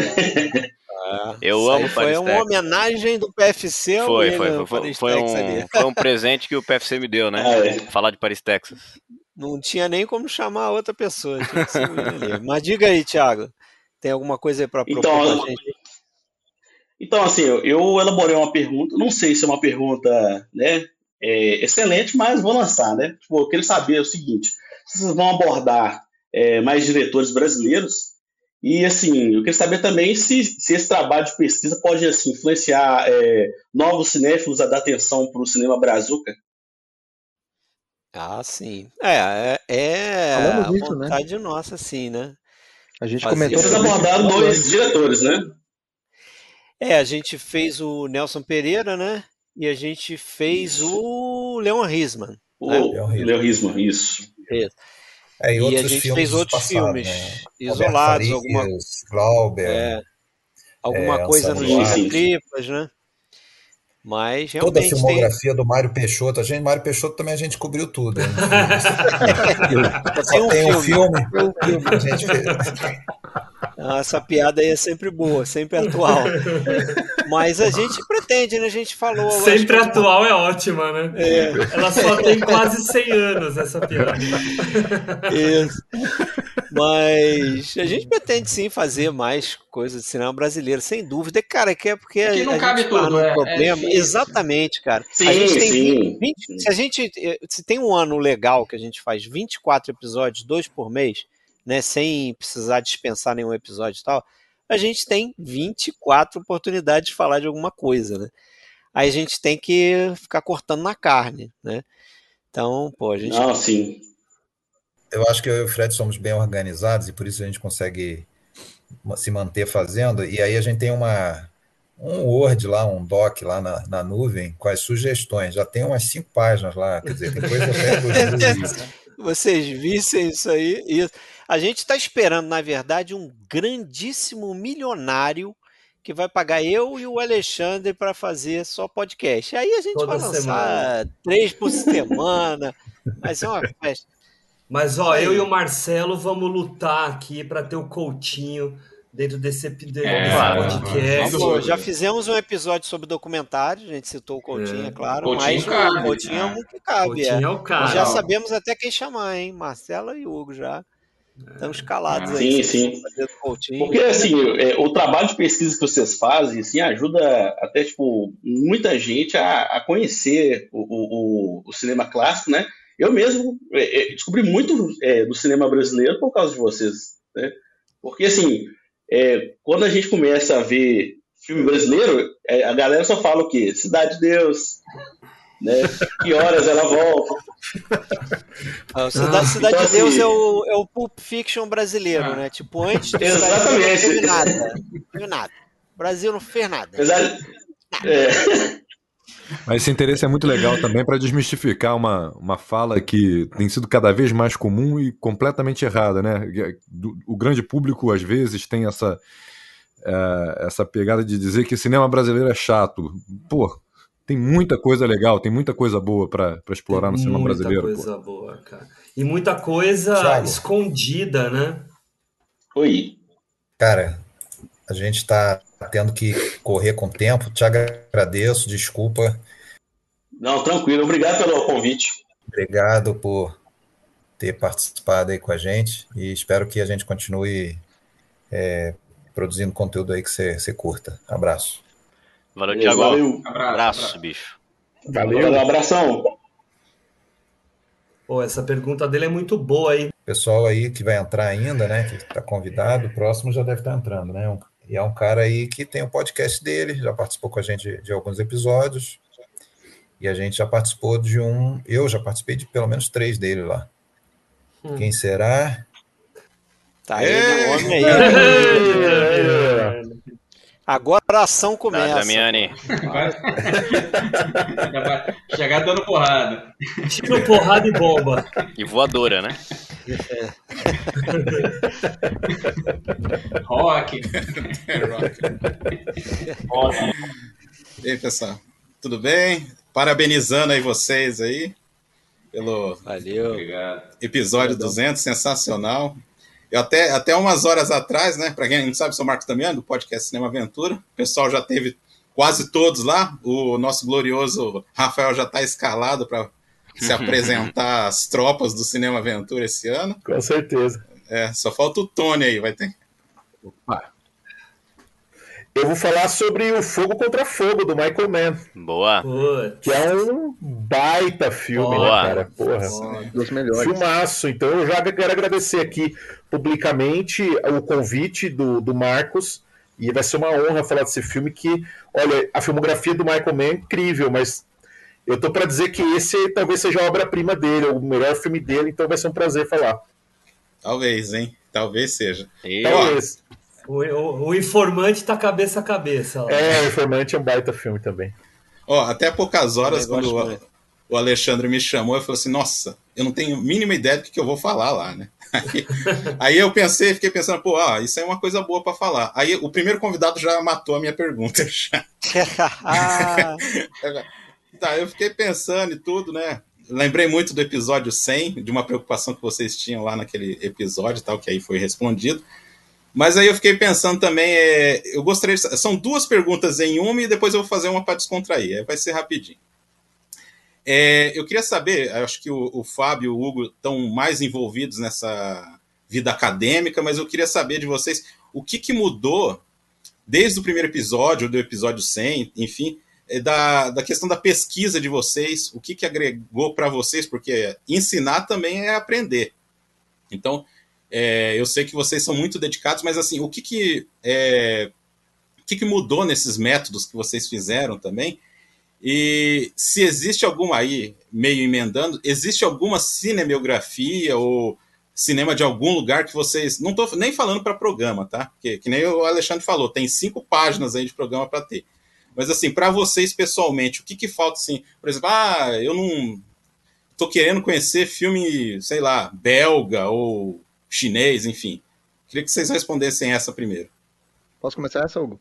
Manda. Eu tenho um, Uh, é um depoimento, né? Eu sempre gosto de usar o, a frase do Roger Ebert, agora eu tô nervoso. Uh, sempre gosto de usar a frase do Roger Ebert. Perguntaram por que, que o Ebert começou a dar aula na universidade. O Ebert foi um dos grandes, o único crítico a ganhar o Pulitzer, né? E o Ebert falou que começou a dar aula na universidade porque ele queria aprender. Eu acho que é mais ou menos, o Hugo deve saber o que eu tô falando. A gente aprende ensinando mais do que a gente aprenderia só lendo ou vendo filmes. A gente tem que aprender para poder ensinar. E aí, esses caras, é, quem ouve o podcast está percebendo direto que não é a gente que chega na frente do podcast para começar a falar o que vem na cabeça. Quem está ouvindo não tem ideia do que, que é a preparação desse monte de maluco que está aqui na tela para gravar um episódio. E aí a gente começou, uh, decidiu gravar o episódio sobre uh, filmes de samurai. A gente estava em dúvida sobre os wuxia chineses ou filmes de samurai. E a gente foi gravar filmes de samurai. E eu tinha visto alguma coisa, né? Eu falei, não, beleza, vamos começar a pesquisar. Dois meses antes do episódio, uh, Marco, a gente fez um, uma pasta conjunta lá no Notion, e tu tem que ver a quantidade de material que o Fred e o Alexandre começaram a colocar junto comigo lá. e ali dá um livro. Eram vídeos, eram livros em inglês, eram livros em espanhol, eram uh, links, eram discussões, eram fotos, eram Tudo análises. com direito autoral pago, certinho. Total, total. Com certeza. Com certeza. Cara, foram dois meses uh, de mergulho para poder gravar um podcast de o quê, Fred? Duas horas, né? Isso. É, depois acabou rendendo, eu fiz dois vídeos sobre isso. Mas uh, esse trabalho de pesquisa para falar sobre um assunto durante lá uma hora e meia, duas, para mim é exemplar entendeu? E eu comecei a perceber que tudo que eles fazem, Rafael e continua também, é sempre isso sempre nesse estilo. Fala, Rafa. Eu queria colocar uma questão também, isso que você falou, Fabião, é muito legal, muito importante nessa questão de a gente mergulhar, é, estudar e poder falar do que a gente conhece um pouco. Mas no meu caso, uma coisa que tem sido muito interessante também é a, às vezes você preencher filmografias que você não tinha preenchido antes, né? Eu, por exemplo, eu vou dar um exemplo aqui. Eu fiz três episódios do John Ford com o Fred e com o Alexandre. Eu já tinha visto muita coisa do John Ford na época. Só que eu comecei a cavocar mais coisas. Eu fui, por exemplo, eu peguei os anos 30 do John Ford, que tem muita coisa, e tinha coisa que eu não tinha visto ali no meio. Então eu fui descobrindo mais e mais e mais, e de repente aquele universo que parecia já grande, ele se expandiu de uma maneira absurda. Aconteceu recentemente com o Nelson Pereira dos Santos, que a gente fez uh, episódios sobre o Nelson. E, meu, eu vi filmes dele que eu fiquei de boca aberta, assim, que a gente tinha uma noção de Nelson Pereira dos Santos de Vidas Secas, né, Memórias do Cárcere, e de repente eu comecei a ver filmes dele que eu falei, meu, esse cara é muito maior, ele é muito gigante, esse cara. Filmes que eu não tinha visto. E filmes que ficaram perdidos no meio de uma filmografia. Então, acho que, poxa, é, é, isso para mim tem sido muito válido, sabe? Ter esse tempo também. Eu acho que isso é legal do podcast, porque o Fred e o Alexandre, eles nos avisam, cara, às vezes com seis meses de antecedência de um, de um, de um podcast é, que a gente vai bom. gravar. Uhum. E a gente vai se preparando com o tempo, entendeu? Não é nada gravado em cima da hora. Então, acho que isso é muito legal também. Viu, mas eu queria fazer um comentário para complementar, né, já que o Damiani, Damiani sabe, né, que eu e o Fábio somos professores e tal, eu estou aí, né, finalizando a, a formulação do curso de graduação em cinema lá da Universidade onde eu trabalho, e a gente vive uma crise no nosso país, que é uma crise que é conectada a um monte de coisa, né, e essa crise afeta, obviamente, a área da pesquisa, o pesquisador ele é alguém que precisa pagar conta, ele precisa receber para pesquisar. A gente tem é, órgãos que dão dinheiro para isso, né, e que ajudam em pesquisa, mas ainda não é o suficiente para dar conta da quantidade de pessoas que tem por aí. Ao mesmo tempo que a gente precisa que essas pesquisas sejam divulgadas. Eu arrisco dizer que os podcasts aí, podcasts sérios, como o PFC, como o próprio Cinema Aventura, como Cinefilia, como outros que tem por aí, tem vários podcasts legais, eles prestam um serviço, claro, não é acadêmico, né, daquele jeito pomposo, mas ele traz conhecimento para as pessoas, e isso é muito importante, tá? Mas ao mesmo tempo tinha que haver essa contrapartida acadêmica para poder fazer com que as pessoas também tivessem acesso a pesquisas aprofundadas, com referências tanto brasileiras quanto do exterior. O, o, o Fábio acabou de comentar, o, o Alexandre o Fred alimentam a gente com materiais, ele falou em espanhol, em inglês, ou seja, de fora. Porque a gente não tem É, tanta precário. coisa aqui. Tá? E não é precário porque os nossos pesquisadores são ruins. É precário porque a gente precisa ter um governo que ajude os pesquisadores a, a dedicarem tempo a isso. E isso é, é- é fundamental. A gente passou quatro anos aí em que a pesquisa foi é, destruída no nosso país, mas antes já não era uma grande maravilha. Né? Ficou a gente pior, precisa né? crescer muito nisso. E foi, ficou, ficou pior, sempre dá para piorar, né? Então, a, a gente precisa fazer com que a pesquisa tenha mais espaço. E não só pesquisa de saúde, de exatas e tal, que são fundamentais, mas também na área de artes e humanas, que alguns colocam de lado, mas que é tão importante quanto o resto. Tá? Então, enfim, é isso que eu tinha a dizer. Falou firme, hein? Depois você se entende com o Hugo aí, que ele usou teu tempo todo.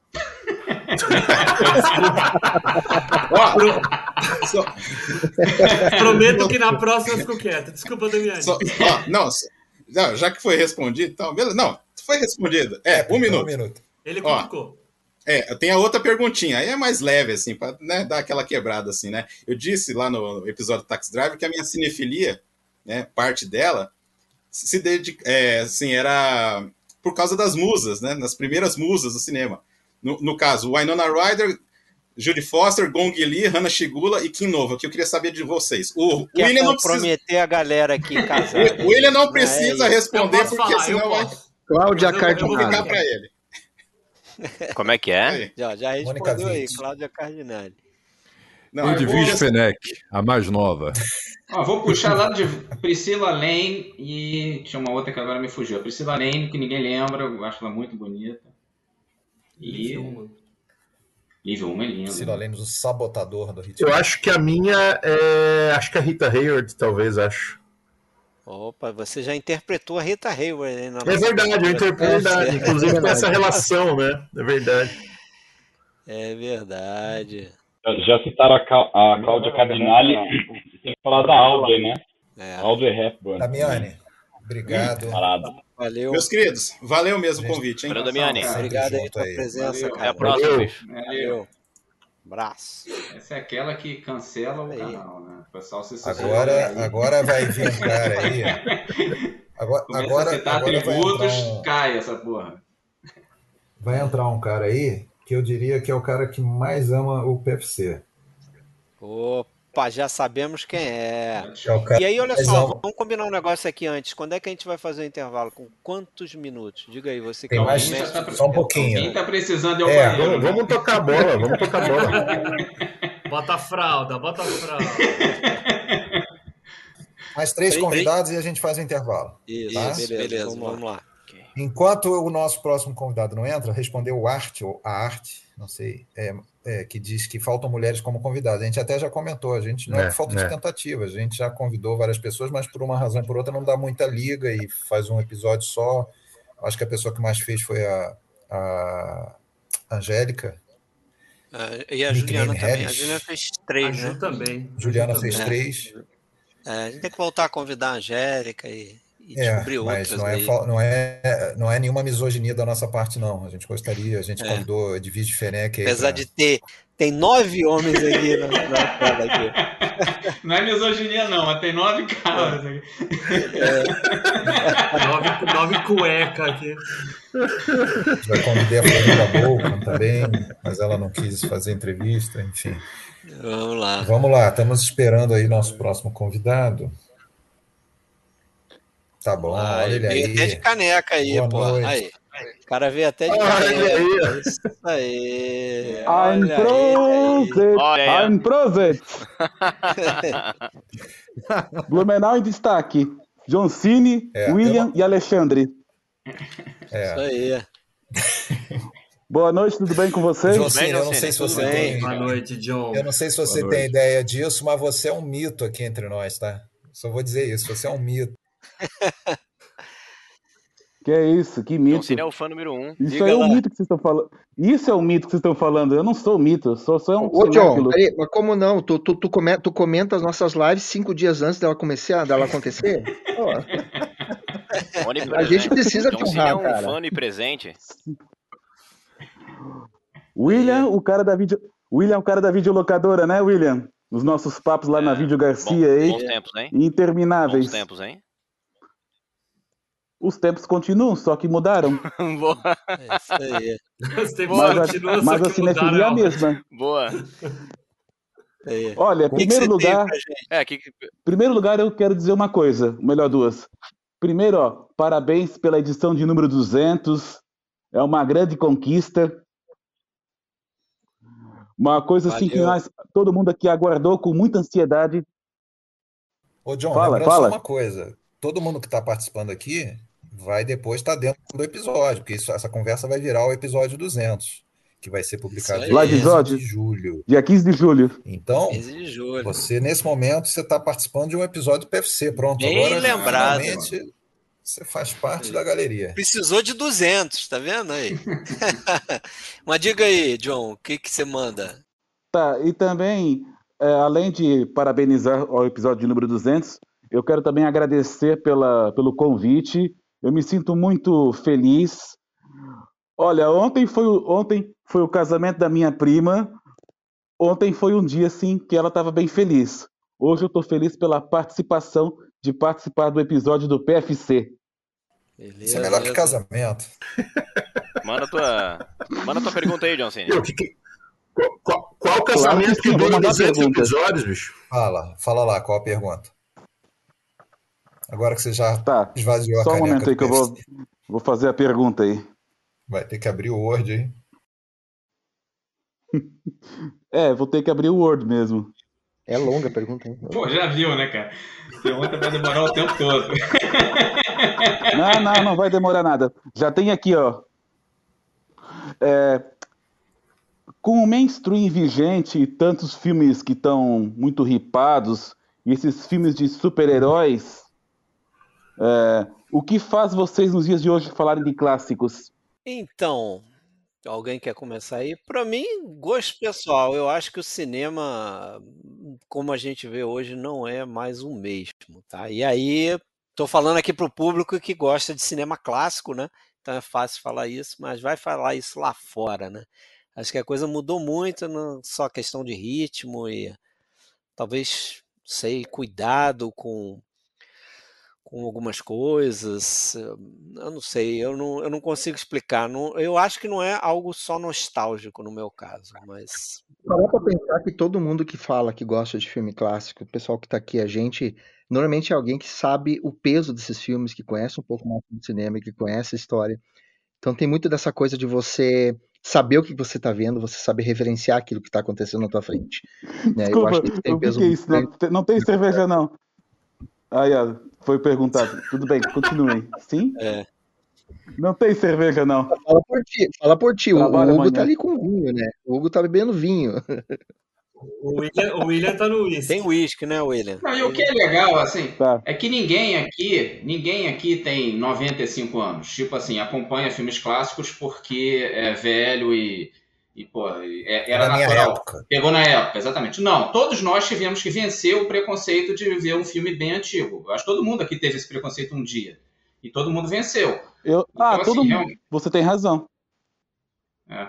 E, e- e a gente vê a qualidade, né, cara? E eu falo, e eu acho que todos vocês devem ter falado, e quem está assistindo também, a gente fala com nossos amigos e, e colegas e parentes e tal. Cara, tem muita coisa boa lá atrás, vai ver. Te recomendo um filme e tal, aí a pessoa, ah, tá, beleza. E, pô, vai ver nunca, né? É, é Não. curioso isso, às vezes eles vêm. É porque é uma questão de gostar de cinema mesmo. Eu sempre cito aqui o nosso grande Sérgio Gonçalves, quando ele fala lá que existe aquelas pessoas que gostam de cinema e existe aquelas pessoas que gostam de ver filme, né? Então, assim, eu, eu, por exemplo, já indiquei filme para pessoal no trabalho, as pessoas às vezes vêm, aí vêm me retornar dizendo, porra, filme ótimo, não sei o quê. Mas a pessoa não quer Não buscar mais coisa lá atrás, não segue, não dá sequência, entendeu? E aí eu acho que essa é a diferença. E se você se apaixona pelo cinema, aí você de repente vai embora, vai buscar mais coisas, tipo a Juliana aqui, né? Que a gente já sabe que gosta de cinema, mas ela tá fazendo esse lance aí de ver os filmes da live lá, dos essenciais. Certamente ela vai, de repente, ver um filme ali que ela prefere, vai olhar o diretor. O que, que esse cara fez mais? E esse outro filme, eles já comentaram também no episódio, vou ver esse filme. Daqui a pouco ela tá fisgada, né? E tá vendo mais coisas por si só, acho que é por aí também, né? Mas alguém mais quer? Tem aquela frase famosa que o pessoal usa aqui, que o pessoal de tá, tá fora não sabe, mas o, o pessoal gosta de dizer que a gente prega no deserto. Só que de vez em quando tu acha um oásis com alguém ali meio perdido e a gente vai arrebanhando. E como é fascinante, é, não sei se vocês lembram, mas da- da- quando a gente descobre esse cinema antigo e vê, cara, tem um monte de coisa para ver.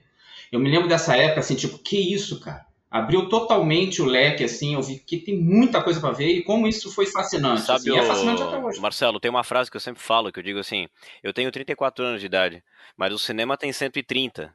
Então, assim, eu, eu não posso achar que, sei lá, fica, fica relegado a consumir só o que é lançado no tempo, a partir do momento em que eu nasci. Existe muita coisa que veio antes de mim, e que é interessante, e que é temporal, como a gente até falou mais cedo, né, aqui no início dessa live. Então, e também uma coisa muito interessante que o John Cena falou ali, que ele fala sobre os criadores de conteúdo estarem mais interessados em falar do mainstream e de filmes de super-heróis e tal. Eu acho que isso é uma coisa muito legal porque eu acho que eu acho que o PFC, e isso eu até vou falar por mim, foi uma coisa que me fez chegar ao PFC, que é justamente a forma séria como o conteúdo é abordado, que é uma coisa muito diferente. Tem uma série de canais aí que tem milhões de seguidores. Mas que assim, a impressão que eu tenho é que ao invés de falar sobre cinema, parece que os caras estão fazendo um piloto pra estrear no Zorra Total ou na Praça Nossa, porque é uma galera muito engraçadona, que é um negócio que eu acho é isso. patético, absolutamente patético. Então eu acho que essa, é, isso que o John Cena falou é legal por causa disso, assim. Tem muito criador de conteúdo que tá muito mais interessado em parecer um figurão, querer ser um engraçadão, tá sentado no banco lá com o Carlos Alberto Nóbrega, do que de fato falar de cinema, né, cara?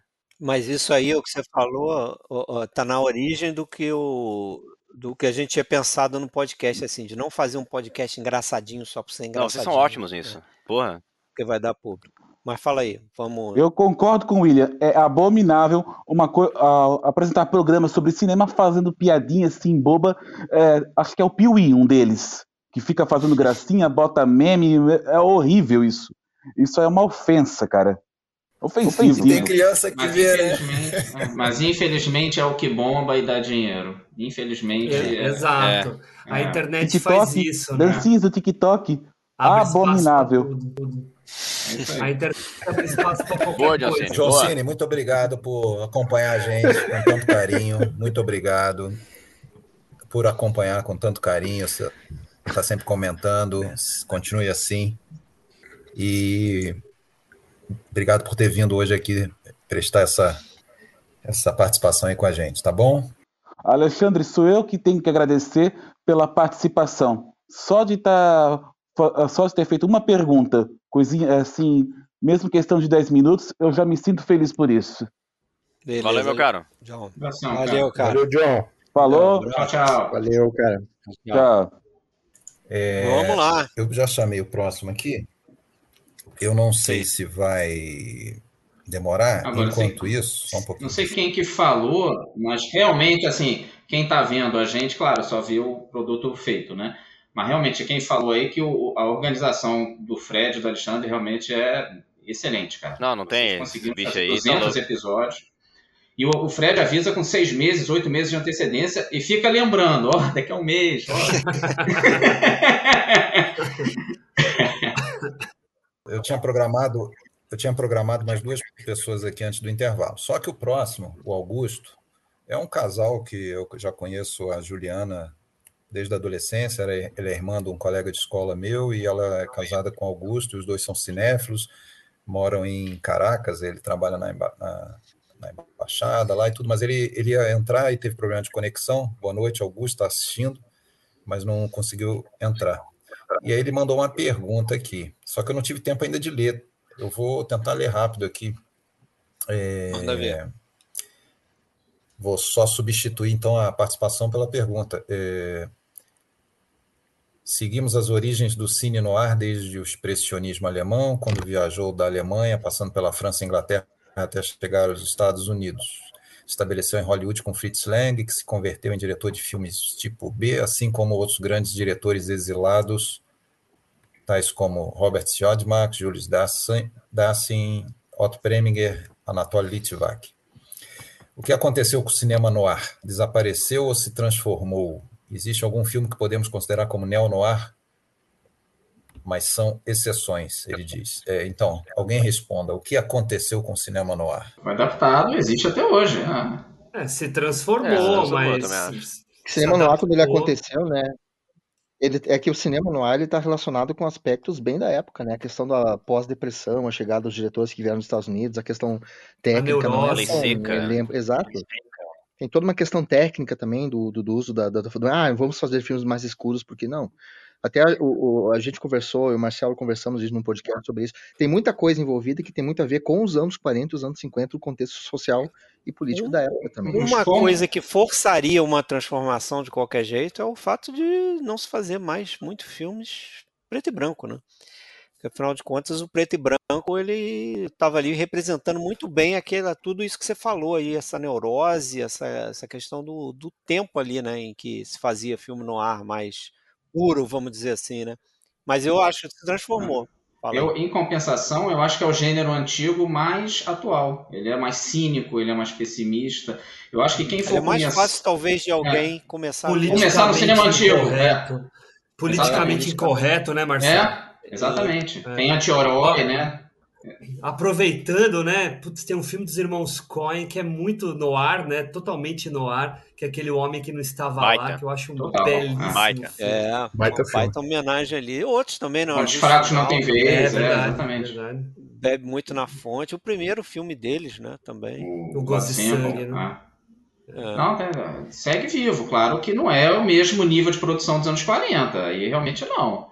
E, e se a pessoa fizer questão de ser preto e branco, limita. Mas tem vários coloridos que são filmes no ar. Né? Não, Chega o próprio um Fogo óbvio. contra Fogo que foi mencionado aqui, É. ele tem, Tem delineamentos assim do, do filme no ar. Com certeza. É, LA Confidential, eu consideraria um Total, total. novo no ar. Sim. Mas olha lá, temos outra pessoa aí para entrar. Pessoal, tinha mais uma pessoa. Ah, é o Regis. Eu vou botar o Regis. é, Eu pensei nele mesmo. Ah, Boa noite, Regis tá. Trigo. Ah, tá. Boa noite, tudo, Tudo bem? bom? Como vão? Oba, parabéns, noite. pelo, parabéns pelos 200 episódios. Realmente é um feito. Valeu, Parabéns. valeu, obrigado. Eu, eu, eu acho o seguinte, bom, deixa eu me apresentar primeiro, acho que eu não, eu não participei de nenhum episódio, sou só ouvinte, falo mais com o Alexandre pelo Messenger, e já acho que eu troquei algumas mensagens no, no Twitter com o Fábio. É, acho que a primeira vez que eu tive contato com, com, com o PFC, acho que foi meio que sem querer, acho que apareceu para mim no Facebook ou no, ou no YouTube, mas eu me lembro bem de um episódio, até acho que foi a primeira vez que eu comentei com, com o Alexandre por fora, foi até uma coisa gozada, que foi o episódio do 12 Homens e uma Sentença, o, o episódio lá do filme de 57. É, acho que na época o Marcelo Renan participava ainda do, do programa como fixo. E na época foi feito um comentário que tinha uma refilmagem do, do, do, do 12 Homens uma Sentença de, do, do William Friedkin, né? filme feito para TV, com o Jack Lemmon, é, George C. Scott, né? E eu lembro que o Marcelo Renan falou assim, não, inclusive a refilmagem é melhor. E aí? Vou tomar Não, uma parede. Vou tomar uma porrada. Deus me livre. Não. Ah, ai, eu achei tão gozado, essa, foi tão espontânea a reação do, do Alexandre que não, eu preciso entrar, em- eu preciso falar com ele no, no, no, no áudio paralelo, porque, assim, realmente, assim, a refilmagem é boa, mas a, a original do 50 57... Não, eu, tô, eu tô na é minoria sozinha, eu sei, só eu acho isso. Não, eu gosto também bastante, viu, Marcelo? Ah, Gosto que bom. bastante. Jack Mas ainda Lemmon- prefere o primeiro, ainda prefere o primeiro. Prefiro, mas gosto Eu gosto muito, é. Gosto muito. William Friedkin É, é. mas essa treta foi William interessante Friedkin é bom nisso aí, né? meu contato com o Alexandre. É, foi, foi importante, foi bom. Foi Foi importante, treta. foi importante, é, foi importante. Pra falar mal de mim. Pô, aquele maluco. Opinião. E também os, os episódios sobre o Billy Wilder, né? Que, assim, eu como Billy Wilder de carteirinha, eu fui lá e achei que vocês tinham uns três ou quatro episódios é, é, esgotando toda a carreira do Billy Wilder, assim como o John Ford, o Naruse e agora recentemente o William Wilder. Mas eu voltei lá atrás os episódios, porque quando eu conheci já havia quase 100 episódios gravados. Aí eu tive que resgatar lá atrás Kobayashi, que, quem, que, qual é um podcast brasileiro que fala de um cara como Kobayashi, Naruse? Que só vocês mesmo, né? Com. E, e a- como vocês já falaram agora há pouco, algum, algum outro participante aí, da pesquisa, né? Eu também já fiz podcasts num site lá no, no Cine Players, que eu faço parte, hoje está um pouco desativado, mas já fiz vários podcasts e sei que a, a, o trabalho de pesquisa prévia é muito importante, né? Assim, é, também eu, começo, eu vejo o filme antes, tento a, acessar vários materiais possíveis, muitos, como o Hugo falou, só material estrangeiro, que a gente consegue ter material de qualidade, né? É, acho que eu entendo o trabalho de pesquisa que vocês fazem, que é de, é de excelência mesmo. Uma única dúvida que eu poderia perguntar, já que essa é a minha missão aqui, é se vocês pretendem fazer alguma, algum é, é, episódio, por exemplo. De... Exorcista. Já tem. Já tem, né? Já tem. Já tem. Exorcista Operação França.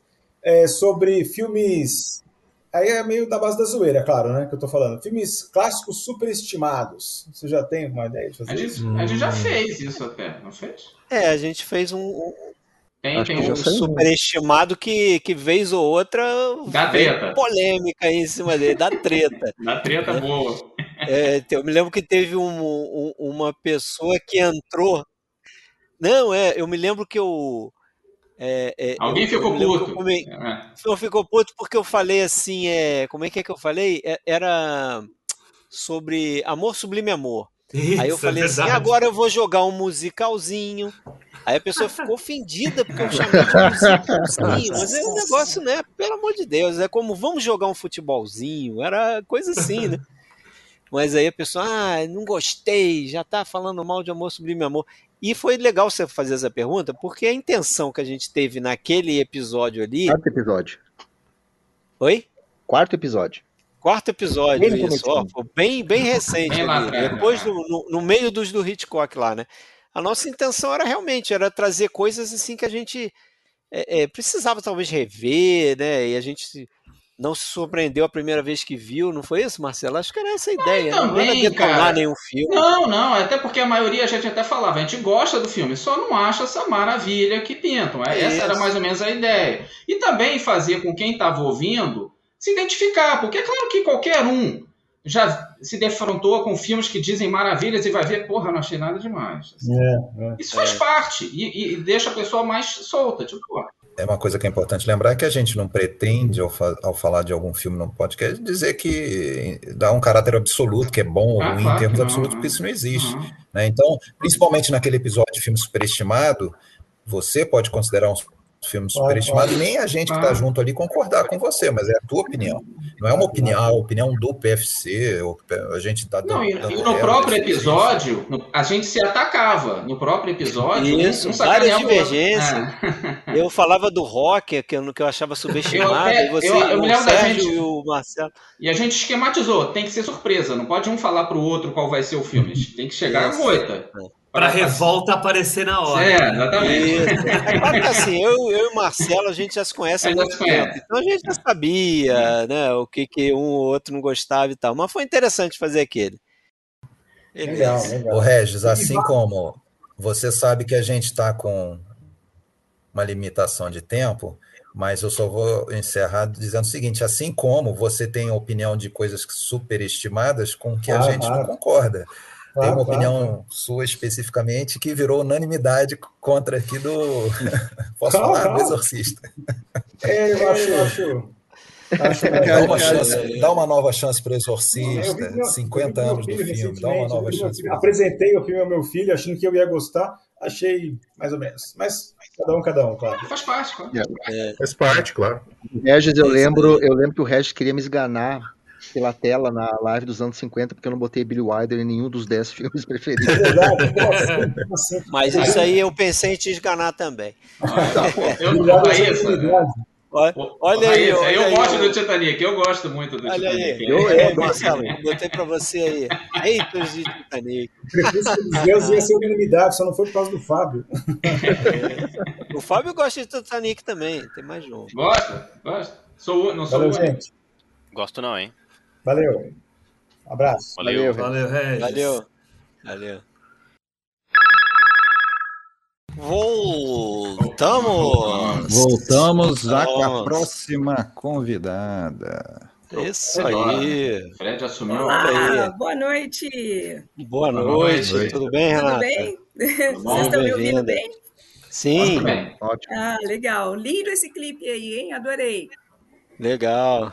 É muito O Fred fala que dá um intervalo pra gente aproveitar, tomar uma água e ir ao banheiro. Isso. Fica vendo É aqui, pô. Depois eu vou, vou jogar lá no YouTube, lá, vou jogar no canal do YouTube. Legal, legal, muito É bom. por isso que eu já trouxe o urinol, lembra do urinol? Foi uma, uma piada interna de um amigo que, que fazia isso, incrivelmente. Para não parar o filme, né?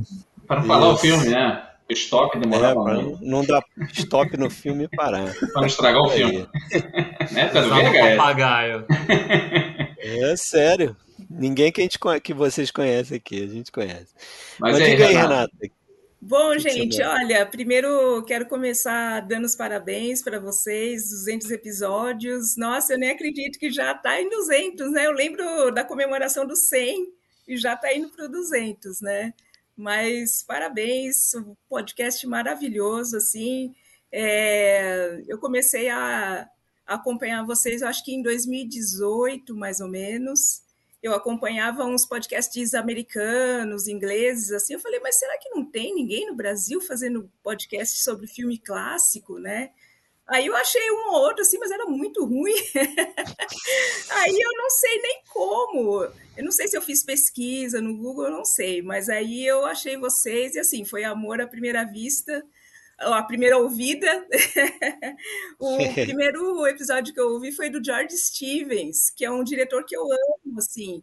E ninguém fala dele, assim, né? E eu falei, É. gente, caras, olha eles falando sobre o George Stevens, né? Interessante, cara. Esse é um episódio que eu gostei de fazer. Foi, foi muito legal fazer. Os filmes são ótimos. Ótimos. Né? Um lugar ao sol. Sim, Assim com a minha nossa, humanidade. Pô, só filmão É. e realmente o pessoal não comenta muito. Legal que você gostou Sim, desse. sim. Então, e assim, mudou minha vida o podcast, que eu ganhei vários amigos, né, por causa do podcast. Me convidaram para participar, às vezes, de outro podcast aí, porque eu sempre gostei muito de filme, né? Então, assim, é, todos os meus amigos sabem, ah, Renata, ah, aquela que gosta de cinema. Aí, Alexandre, anota aí o nome dela aí. ó. E, Ano que vem. Mas, assim, vários episódios que vocês fizeram me influenciaram muito, assim, tipo, o Acossado, era um filme que eu não gostava, eu ouvi o, o episódio, eu falei, ué, deixa eu assistir de novo. E aí eu comecei a gostar mais do filme, aconteceu com vários, até com o Poderoso Chefão, que eu, eu amo, né? Mas eu não assistia fazia muito tempo, aí vocês fizeram aquele episódio que ficou maravilhoso, e aí eu revi o filme, eu falei, realmente, vocês falaram várias coisas que eu nunca tinha percebido, sabe? Então é uma coisa que eu gosto muito no podcast, né? Que vocês trazem várias informações pra gente, né? É um podcast mu- muito rico, né? Então, aquele podcast do Mágico de Oz, eu, eu já ouvi umas três vezes. Porque é muito bom. Legal. Vocês, assim, então eu quero dar os parabéns mesmo. E assim, Obrigadão, mais Renato. 500, mais 500 aí, aí Muito pela obrigado. frente. Deus te ouça. Deus te ouça. Então Valeu. tá. Valeu Beleza? mesmo. Obrigado e você sempre Imagina, comenta, né? obrigada a vocês. Continuem continue aí. participando. Valeu. Com certeza. Um beijo, gente. Beijão. Beijão, Renato. Tchau, tchau. Tchau. Valeu. Então vamos aguardar o próximo. Agora, a galera, já que estamos aguardando, a galera que todo mundo aqui pesquisa, faz programa, já fez de, de, de- de podcast, ou seja lá o que for. Às vezes vocês não gostam até mais de pesquisar sobre o filme do que do próprio filme. Às vezes eu passo a gostar do filme muito mais, cara. Eu É, a- isso que ela falou que ela assiste e viu o Acossado de outro jeito, eu, pô, até filmes que eu tratei, eu passei a gostar mais porque eu pesquisei sobre ele, porque não sabia disso, não sabia daquilo. Normal, né? É que pesquisar também, o, o ato de pesquisar também é uma, é uma, de- É gostoso, é uma delícia, né? né, cara? Por si só, assim. É. Eu gosto muito também. E, e o conteúdo, né? O, o conteúdo desses, desses episódios, não sei se acontece com vocês, mas a gente pesquisa, evidentemente, quando revê o filme, tem um monte de detalhes que a gente comenta É. na hora. E depois de, sei lá, passaram três, quatro anos, se a gente for ouvir de novo, a gente acaba ouvindo informações outra vez e, poxa, nossa, não lembrava mais Com disso. de certeza, repente é o mesmo que falei na época. Eu esqueci, né? Com certeza, cara. É Quer verdade. dizer, é uma fonte de conteúdo ali, de informação, Fernando né? Lima, boa noite. Oba, Fernando. Boa noite. Boa noite, Fernando. Ó, Convidei o Fernando porque ele está sempre comentando comigo no, no Messenger, está tá sempre comentando no- nas postagens do Facebook. É, Fernando é frequente aí nas postagens também. É o cara que viu todos os Dicas Tripas, todos os filmes de Dicas Tripas, não é isso? É. Uma, uma, uma ressalva, o último eu ainda não vi. Ah, Mas bem, já está programado agora, já para ver. É. É, legal. Mas já está na lista aí para ver. Assim como a Juliana, eu gosto muito de listas também, né? E sempre sigo vocês assim, é, justamente para.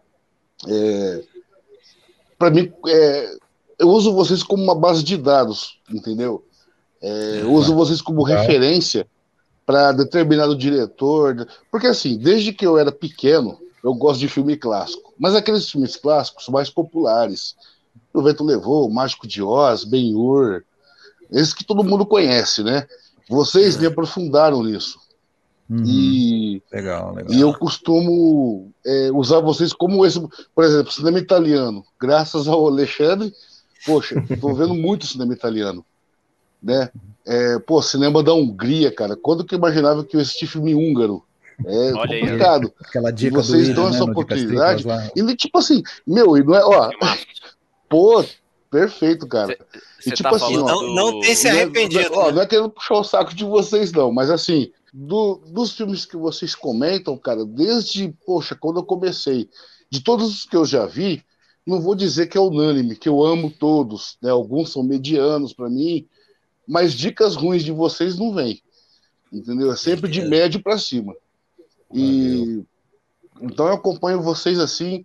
Agora eu queria lançar um- uma pergunta, cara, para vocês, que é o seguinte. Eu comentei no, num post há pouco tempo atrás, cara, de um- uma live que vocês fizeram. O Wi- o William ele falou que ele era meio xiita, completista, né? Ele adorava assistir tudo de determinado diretor. É, eu não tá- consigo ver tudo. Ah, ninguém consegue. Não, tem o Rafael, né, cara? Esquece. Tem o Rafael, pô. Não, Rafael, não, o Rafael imagina. consegue ver tudo. Rafael é o onipresente do- das listas aí. O Rafael. consigo nada. episódio do Masaki Kobayashi, o Alexandre Cataldo, ele fala de uns filmes que eu falo, meu, onde que esse cara conseguiu assistir esse filme? Ele não dá, cara, você não acha? A gente, a, gente, a, gente, a gente se pergunta também, Fernando. Esse é um. Esse é um problema aí do que a, a gente esbarra também no, no, no- fazendo podcast, né, Alexandre?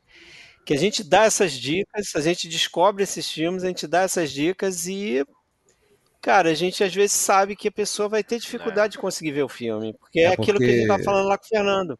A gente não, não, tem quer no ficar, streaming, a às gente vezes não não quer ficar fazendo DVD. apologia a downloads, né, É, por aí, isso. mas tem coisa que o cara só vai ver. A gente pode ser cancelado, dependendo do que fale. Mas tem formas criativas de achar o filme, é. que o Fernando Brito não nos escute, mas às vezes é o único jeito, cara. Mas acho que esse negócio da gente não querer fazer apologia ao download tá mais do que certo. Não, porém, sim.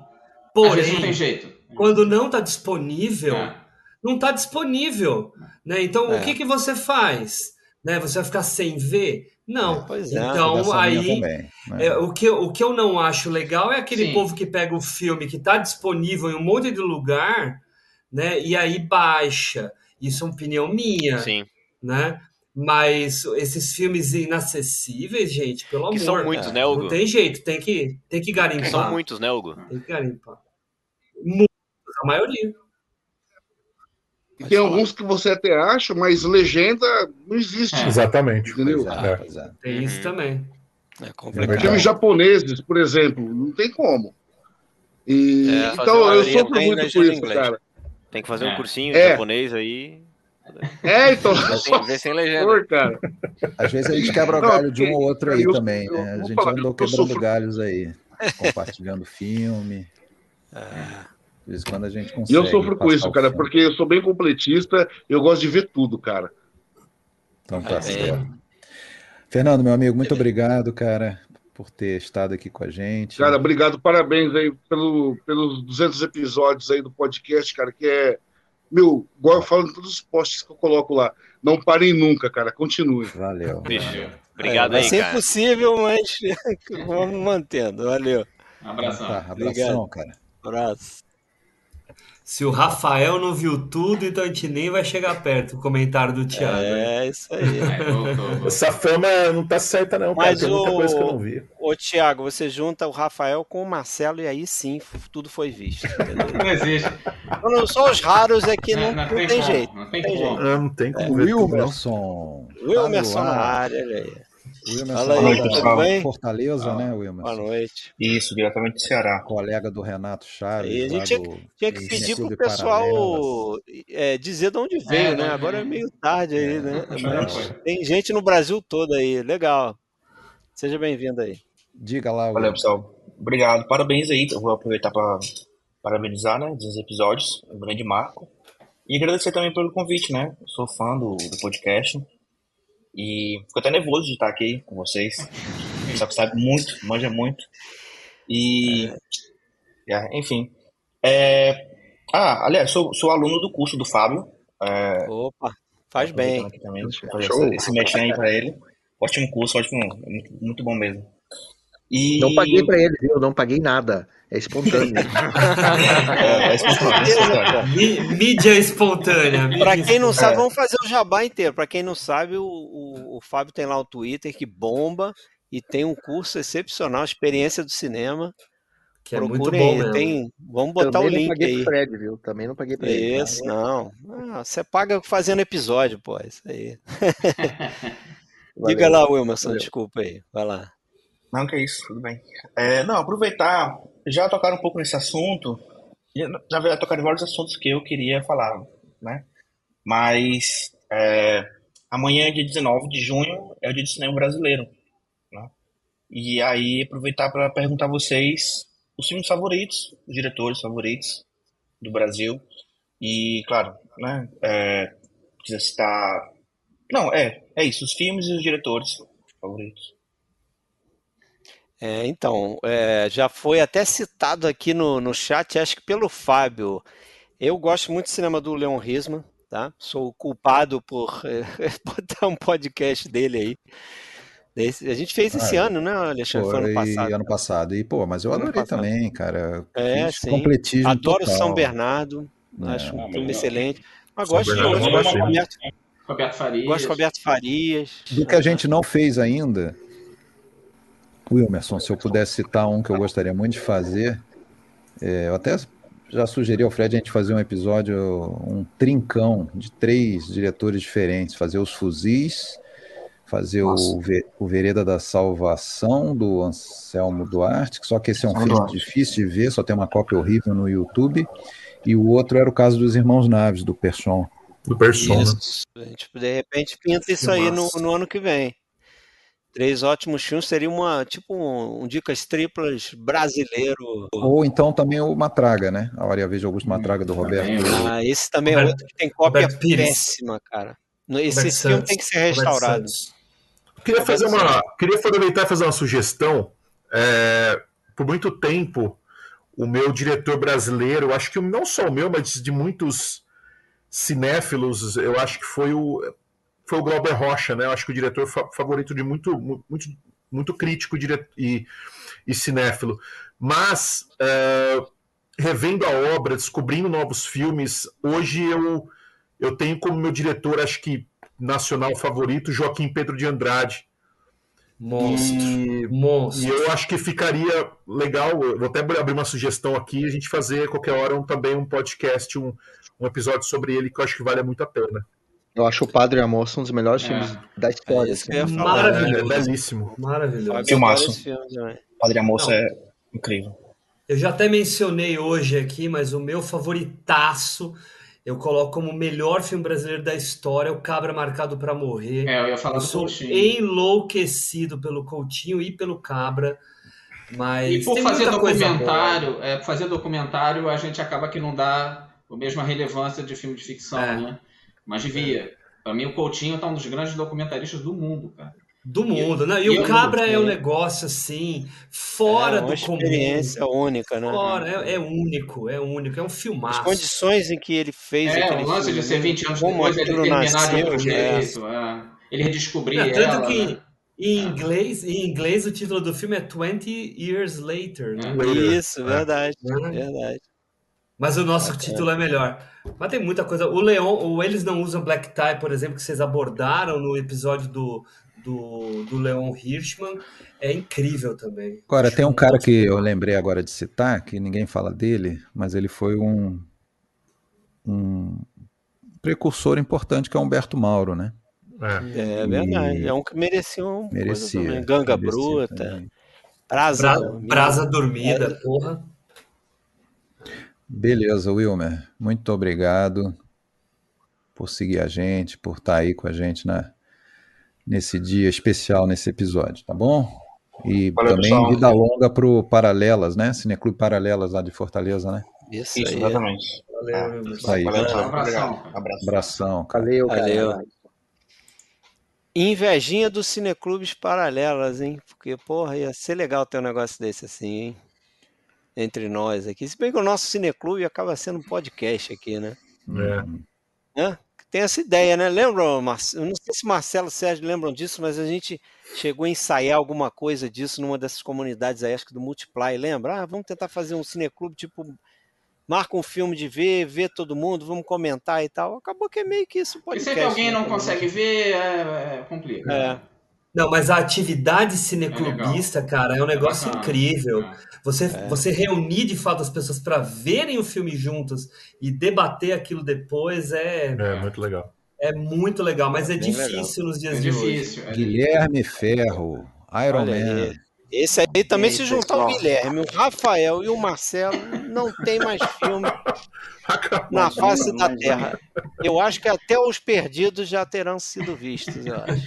Eu Deve estar no, no sótão dele, os perdidos. Também já vi o filme pra caramba. Seja bem-vindo aí. Guilherme. Obrigado, pessoal. Primeiro queria é, dizer boa noite para todos, né? Queria agradecer pelo convite, parabenizar pelo duzentésimo episódio. Eu que sempre Valeu. quis participar, né? Que sou ouvinte lá desde os primórdios, lá do episódio número 4, acho que vocês estavam no Hitchcock ainda. E eu já achei interessante o, o podcast pelo fato de vocês abordarem filme a filme do Hitchcock, né? Em vez de ser um apanhado geral da filmografia dele, eu já vi que era um podcast diferenciado. É, então eu queria agradecer bastante a oportunidade. É, É. aquele episódio lá foi brabo. A gente fazia filme a filme mesmo. Foi, pois foi, é, então. Foi é pancada. Foi, mas foi bem legal, cara. Então, eu fiquei pensando num tema aqui para abordar, né? Vocês que já falaram de tantos assuntos, e aí eu tomei a liberdade de falar um pouquinho sobre um diretor francês que eu acho que é muito esquecido, injustiçado. Eu acho que ele teve uma carreira muito prolífica, fez filmes, premiou por vários é, gêneros diferentes, que é o Eric Romer. Eu acho que se fala muito pouco dele. Ano passado eu tive a oportunidade de ver vários filmes da filmografia dele. Eu acho que ele tem umas obras-primas, assim como A Colecionadora. Ele fez é, romance com Amor na Tarde, é, filme de Paulinho na época. praia, né? Também. Filme de O época. raio, é, verde, o a- raio verde é lindo. Isso. Raio Verde também é Ah, Contos primavera, um- outono, inverno. Ele tentou fazer um filme de Hitchcock ali, que é o A Mulher do Aviador. Fez os contos, né? Baseado nas estações. Fez um filme muito lúdico, que é aquele Percival, que é que eu acho até que inspirou o, o Paul Schrader depois a fazer o Mishima. Acho que tem uma estética muito semelhante, assim. E tem um filme maravilhoso também, que é A Marquesa do Ó, que eu acho uma obra-prima dele. E eu queria saber o que vocês acham dele, da filmografia dele, por que ele é tão pouco falado hoje em dia, e o filme predileto dele, assim, de vocês. Bom, posso começar? Raio Verde. É. Manda ver. Ó, eu, eu, eu vi, não sei se eu vi tudo dele, mas acho que eu vi a maioria da- dos filmes dele. Acho que os três grandes ciclos que ele fez, eu vi. Eu acho que o primeiro ciclo é o melhor, que começa com a carreira de Suzanne, né? Que vai até O Amor na Tarde. Acho que são seis filmes que, que, que compõem o primeiro ciclo. Ah, o meu favorito dele ah, é, eu acho, que, eu acho que o melhor momento da carreira do Romero está nesse primeiro ciclo, na minha opinião, que é o meu, meu ciclo favorito. E o meu favorito dele é, é o, é o que você citou, a colecionadora. Mas eu acho que o, o- a minha noite com ela está bem perto Eu acho que a colecionadora é a obra-prima dele. Minha Noite com Ela também é uma obra-prima, mas é, acho que tá, tá, tá batendo ali. E eu vou concordar com os colegas aqui. Acho que já do segundo ciclo, o Raio Verde é o melhor. Né? Eu gosto muito do Paulino na Praia. Adoro. Uh, dos, do, dos contos das estações, acho que o Inverno é o meu favorito. Acho que é o mais, é o mais tocante, é o mais lindo de todos. Eu adoro o, o, esse diretor, acho muito legal você ter citado ele, uh, porque o Eck Romer ele vem de uma carreira de crítico. Ele fez um filme de estreia que é muito bom, que é O Signo do Leão, que é belíssimo.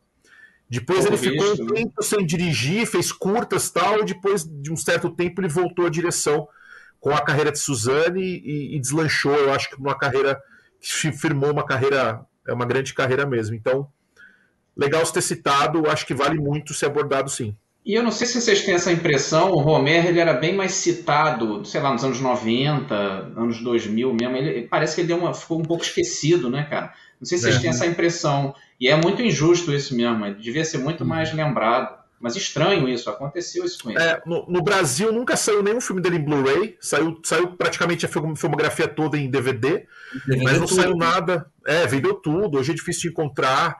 É, em streaming, eu não sei se tem algum streaming que tem os filmes dele, eu acho que talvez o Mub deve difícil. Talvez o Mub, é. é. O Mub tava, o Meia Noite com ela tava lá. Tava lá. Tinha né? vários filmes dele lá, até recentemente. É. É.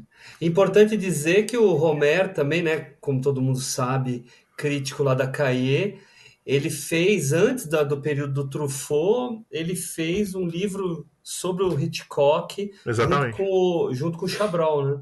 Foi ele que começou isso. Né? Ele isso. Que, o Truffaut veio depois. Foi isso, ele exatamente. e o Chabrol que, que, que fizeram o primeiro, primeiro contato, vamos dizer assim. E aí come, o Hitchcock subiu demais. E, e, e, o tanto que o Hitchcock influenciou esses caras, né? Eu tô em dívida. É, eu confesso que eu tenho que fazer uma. Eu também tô, tô em dívida. dívida. Eu tenho que fazer e é uma, uma coisa que. Com o Romero. Eu vi pouquíssima eu acho coisa. Que todo. Toda semana minha namorada me indica um filme do Romero que eu acabo não, que eu acabo não assistindo. Meu, e, Aí. E o, e o Romer, ele é um diretor é, que são, os filmes dele são curtos, são filmes uhum. prosaicos do dia a dia, mas ele tira uma complexidade leve, do né? cotidiano, leve, sutil. Produções pequenas, é. né? Também, é, é belíssimo. Farei isso, assim, farei isso. É, vale muito a pena. Tá na lista. Vale muito a pena. Tá na lista. Foi o Paulinho na praia que ele fez, acho que uma equipe de seis ou sete pessoas. É, acho que foi. Ah, é? Fora os atores, né? Que é muito bom, por sinal, né? O Paulinho é, é, é, muito legal esse filme. Muito bom. Legal. Ô, Guilherme, muito obrigado aí por acompanhar a gente esse tempo todo. Já são acho que oito anos, nove, sei lá. É. E... Desde 2014. Tá sempre ali acompanhando, apesar de às vezes não passar um período sem comentar tudo, eu sei que você tá, tá ligado. Ah, é verdade. Tô sempre ouvindo. Ouvi Valeu. todos Guilherme era, era, era um dos grandes vencedores das promoções que a gente fazia, lembra? A gente verdade. lançava uma promoção, aí o Guilherme lá, tá bom, era o primeiro ganhei, da, acho que ganhou, ganhou DVD, DVD, não foi? É, é rapaz. É, legal. Valeu, falar cara. contigo aí, valeu. Grande abraço. abraço. Valeu. Valeu, bicho. Boa noite. É, senhores. Teríamos aí mais Galera cinco aí. convidados, no entanto, quatro deles estão desaparecidos. Opa, Dormiram. Renato Chaves, Missing, Desaparecido, bom filme também. É Pedro ligado, Renato? Chaves, Jorge Barreto e o Vou Bernardo. ligar pro, cento, cento- do ligar pro X-Men. 190, então. Enquanto isso, temos mais um que vai entrar agora. Vamos lá. Vai ter gente Opa, querendo entrar de novo aí, hein? Ah, É, segunda, já temos duas horas de live aí, ó. Vamos lá, Thiago Tiagão, Martins. Thiago Martins. Esse, esse é do Também é time do frequente Sérgio. aí. Literalmente é do time do Sérgio, é palmeirense. É, rapaz. Esse é frequente também, tá sempre comentando, tá sempre aí no Twitter também, né? Acho que Boa noite, Thiago. Bem-vindo, cara. E aí, tudo bem? Boa noite, pessoal. Boa noite. Boa noite, Boa noite, Thiago. Estão me ouvindo aí? Sim, Sim, perfeitamente. Bom, parabéns aí pelos 200 episódios. Vocês são fera. Eu sou aqui de Sumaré, perto de, da Jundiaí do, do Rafael Amaral aí, perto É de. Campinas. É Já verdade. estive aí em Sumaré, Nova Odessa. Tô, tudo- Exatamente. por Isso. aí. Vizinhos. Ó, a minha pergunta para vocês aí Eu vou voltar no assunto do superestimado, mas não é para falar de filme especificamente. Mas eu queria saber de diretor. O que, que vocês teriam aí? Pode ser contemporâneo, pode ser clássico mesmo. O que, que vocês acham? Que diretor que cada um poderia citar aí como um diretor que seja superestimado? Superestimado. Agora vem o Ah, cancelamento. cara. Agora vem o cancelamento. Vai cair. Vai cair essa porra. Cara, eu vou, eu vou, eu vou levar porrada aqui. Vou até sair aqui de perto do Fábio aqui. Deixa o Hitchcock levar porrada. Ixi, Hitchcock acho que o do é- Fred vai ser, vai ser o mesmo É. que o meu. Não, você não vai falar John o Ford, Hit- hein? Você falar John Ford dá Não, muito, não, não. Fábio. O Hitchcock vai falar aqui. Ó. O pessoal já até sabe, Marcelo já me conhece. Eu não sou muito fã tá, do cinema do Brian De Tamo Palma. junto. Porra. É, pronto, voltei olha lá. Isso aí. Mas foi o Hitchcock que falou, porra. Foi o Hitchcock que falou. O Eu, Hitchcock assim, não falaria isso. O Brian De Palma adorava ele. O Hitchcock não. Pra ele voltar, pra ele voltar. Eu adoro Scarface, tá? É um filmaço, pô. Scarface. Na verdade, ô Fred, eu- eu- é um na verdade eu não acho. Mas de uma forma geral, tem que rever alguns filmes dele, cara. Ô, porque- Fred, na verdade eu não acho que ele é um, um- um diretor ruim. Em termos de ciência cinematográfica, acho que ele domina perfeitamente. O que eu acho esquisito Sim. é a maneira como a carreira dele foi conduzida. Acho muito esquisito, muito esquisito mesmo. Você pegar uma premissa, por exemplo, tem vários filmes ali que são filmes que eu já vi, que sei lá, tem um final alternativo lá você decide. Ah, vamos mudar o final e vou fazer um negócio. Eu acho muito esquisito.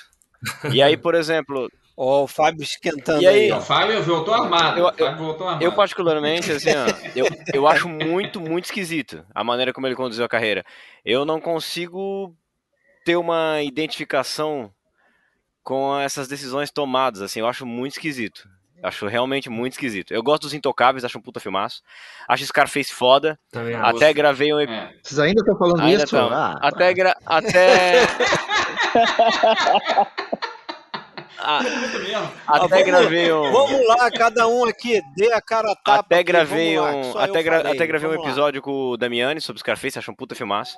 Mas acho decisões bem esquisitas. Mas bem esquisitas, assim. Ah, eu gosto muito dele. Acho bem esquisito. Eu vou fazer Scarface no podcast e vou chamar o Fábio. Pra... Aí ele vai Será que, o defender. Ser- será que o Sérgio falaria Fellini ou não? Tô errado. Eu acho que o Sérgio fala feliz. Tranquilidade, assim, sem, sem medo de tomar porrada. Filmes- tem filmes belíssimos, mas tem filmes que são chatos pra cacete. Por exemplo, pega o Julieta dos Espíritos, aquilo não acaba mais, sabe? Pô, eu adoro Você esse, cara.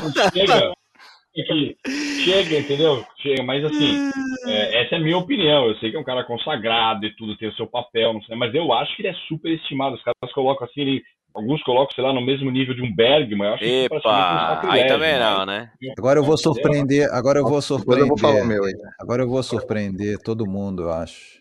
Porque eu concordo um pouco com o Sérgio. Porra. Felipe. Você, não falou descendência italiana, é o caralho.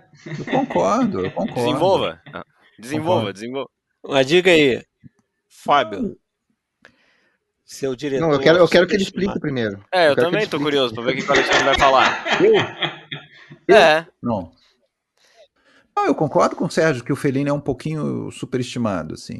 É, Talvez ele ache que é muito, eu acho que é um pouco, Você, mas, você acha que não é o melhor diretor italiano, por exemplo? mas seguramente não é. É, também. É é, que, eu pô, acho- é que, eu é que o isso também eu acho já um pouco. É que esse negócio do melhor também é um negócio esquisito. É que ele é muito famoso. Eu também acho Não, que isso é. pesa muito É. isso. O É. Fellini, pô, Fellini, Fellini, Fellini. Eu concordo. Eu prefiro o Vittorio De Sica, eu prefiro o Visconti. eu- eu- ele não é o meu preferido. Mas eu acho o, o, o, Mas o ele é muito 8,5, bom. que a gente sempre volta ao Pô, aquele é um 8,5, né? pra mim. é.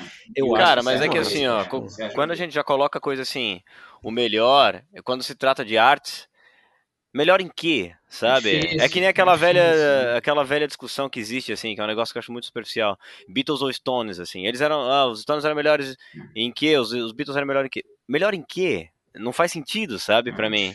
Então, sei lá. Eu vou ser a voz dissonante aqui do, sobre esse assunto do Fellini, porque entre os italianos é o que eu mais gosto, cara. É, acontece. né? Ó, olha aí.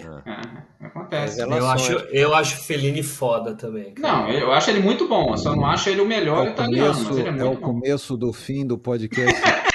Essa Não, pergunta não.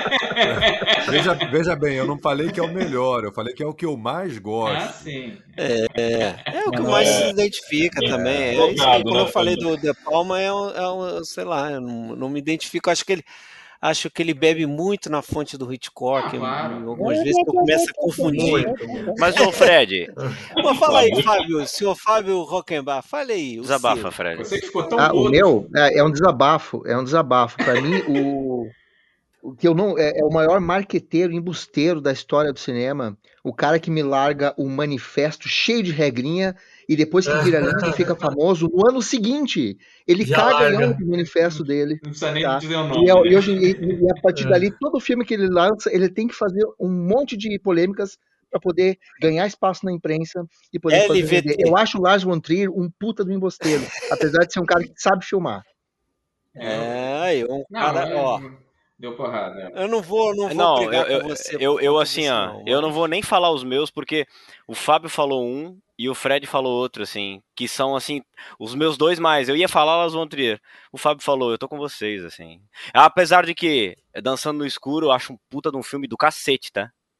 Acho um puta filmaço, assim. Eu gosto de Dogville muito. É, só que, cara... Eu gosto do bom, mas realmente Ondas do É um Destino. cara que É, mas assim... desceu a ladeira, É, também vamos não- dizer assim. Desceu a Também não ladeira. sou fã do, do, do Von Trier, não, mas a, a, a casa que Jack construiu eu achei bem bom. Isso eu não vi. Eu gostei não vi. também. Isso eu não vi. Eu gostei, gostei. Gostei também. Mas aí Thiago, me, me desgosta por outros motivos que não são cinematográficos. Então, eu não- Se eu falar, se eu falar vão me espancar, Não, que eu sei tá- que, você que tá o pessoal gosta. você tá Mas eu, eu não, eu não vou dizer que é, é- é superestimado nem nada, por- até porque é, é por uma questão de desconhecimento, porque eu vou dizer que eu- é, um, é um diretor que não me pescou. Posso dizer o seguinte, eu vi dois filmes dele e ele não me pescou, cara, que é o Terence Malick. E eu sei que o pessoal que gosta. Epa! Não, Eu gosto, Mas ele não me gosto. pescou. Eu vi, o Além da Linha Vermelha, eu vi a Árvore da Vida. Cara, não. César Paraíso, Não, mas você não o- gostou? Não, esse eu Mas não vi então, ainda. Tony... tenho que ver. Mas esse- esses dois filmes dele não me pescaram, cara. Eu perdi o interesse em conhecer Você mais acha o coisas. Malik um cara muito desorganizado? ele tem momentos diferentes, né? Ele é bem. É, lento. Eu, eu achei dois filmes que me desestimularam, entendeu? Eu E o cinema do. Belatar? Vamos lá. Só, Belatar. só deixa eu fazer um comentário aqui, ô Fred, pro Tony. Cara, assista é, Badlands, né? O. Putz, como é que é o nome em português?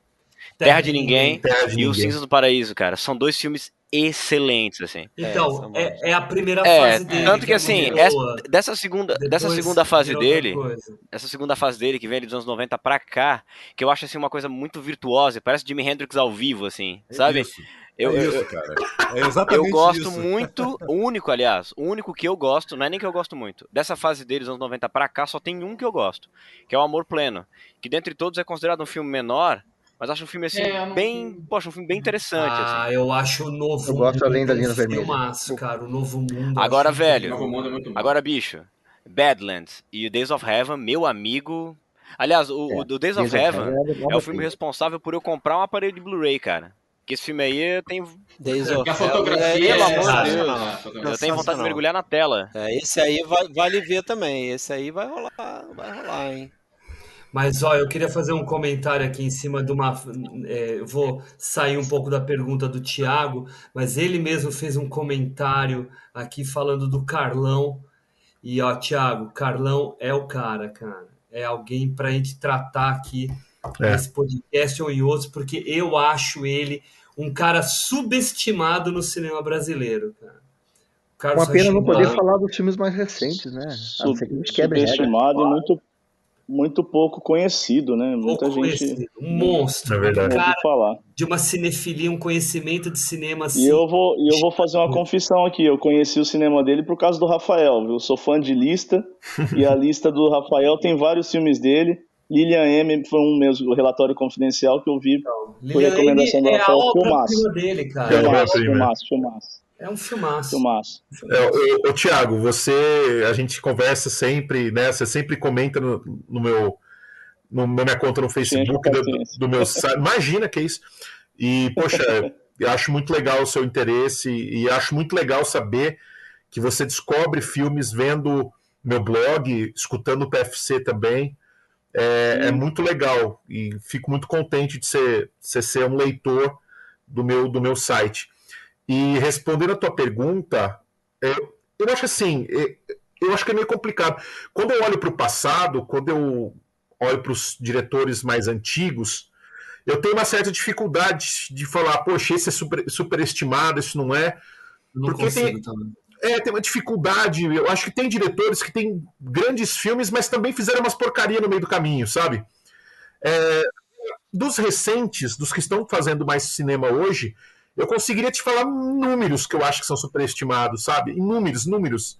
Assim, que são. que fazem coisa ruim, ruim, e são aplaudidos. Fala aí então, quero ver. Eu falo vários. Apesar de ter um Ele vai falar filme. do Nolan. Ele vai falar do Nolan. Não, eu poderia falar Eu do também, por exemplo. eu acho também. Tem, tem um filme dele que eu gosto muito, que é o Dunkirk, eu, eu gosto demais do Dunkirk. Dunkirk Mas é ele fez umas tranqueiras assim de, sabe, Horroroso. coisas assim bem ruins. Interestelar mesmo. Um diretor que eu acho, um diretor que eu acho que o começo de carreira dele é brilhante e hoje ele só faz tranqueira é o Ridley Scott, por exemplo, que tem feito muita tranqueira, mas muita E faz tranqueira. tempo, né, Rafael? Então assim, faz. 80%, 80% dos filmes dele É, são ruins. mas é mesmo. É muito ruim. 85. Pessoal, O cara teve um começo brilhante, né? Nós Assim, temos mais um. Nós temos mais ao- um ainda. Então, rap- rapi- rapidinho. Alexandre, só concluir aqui.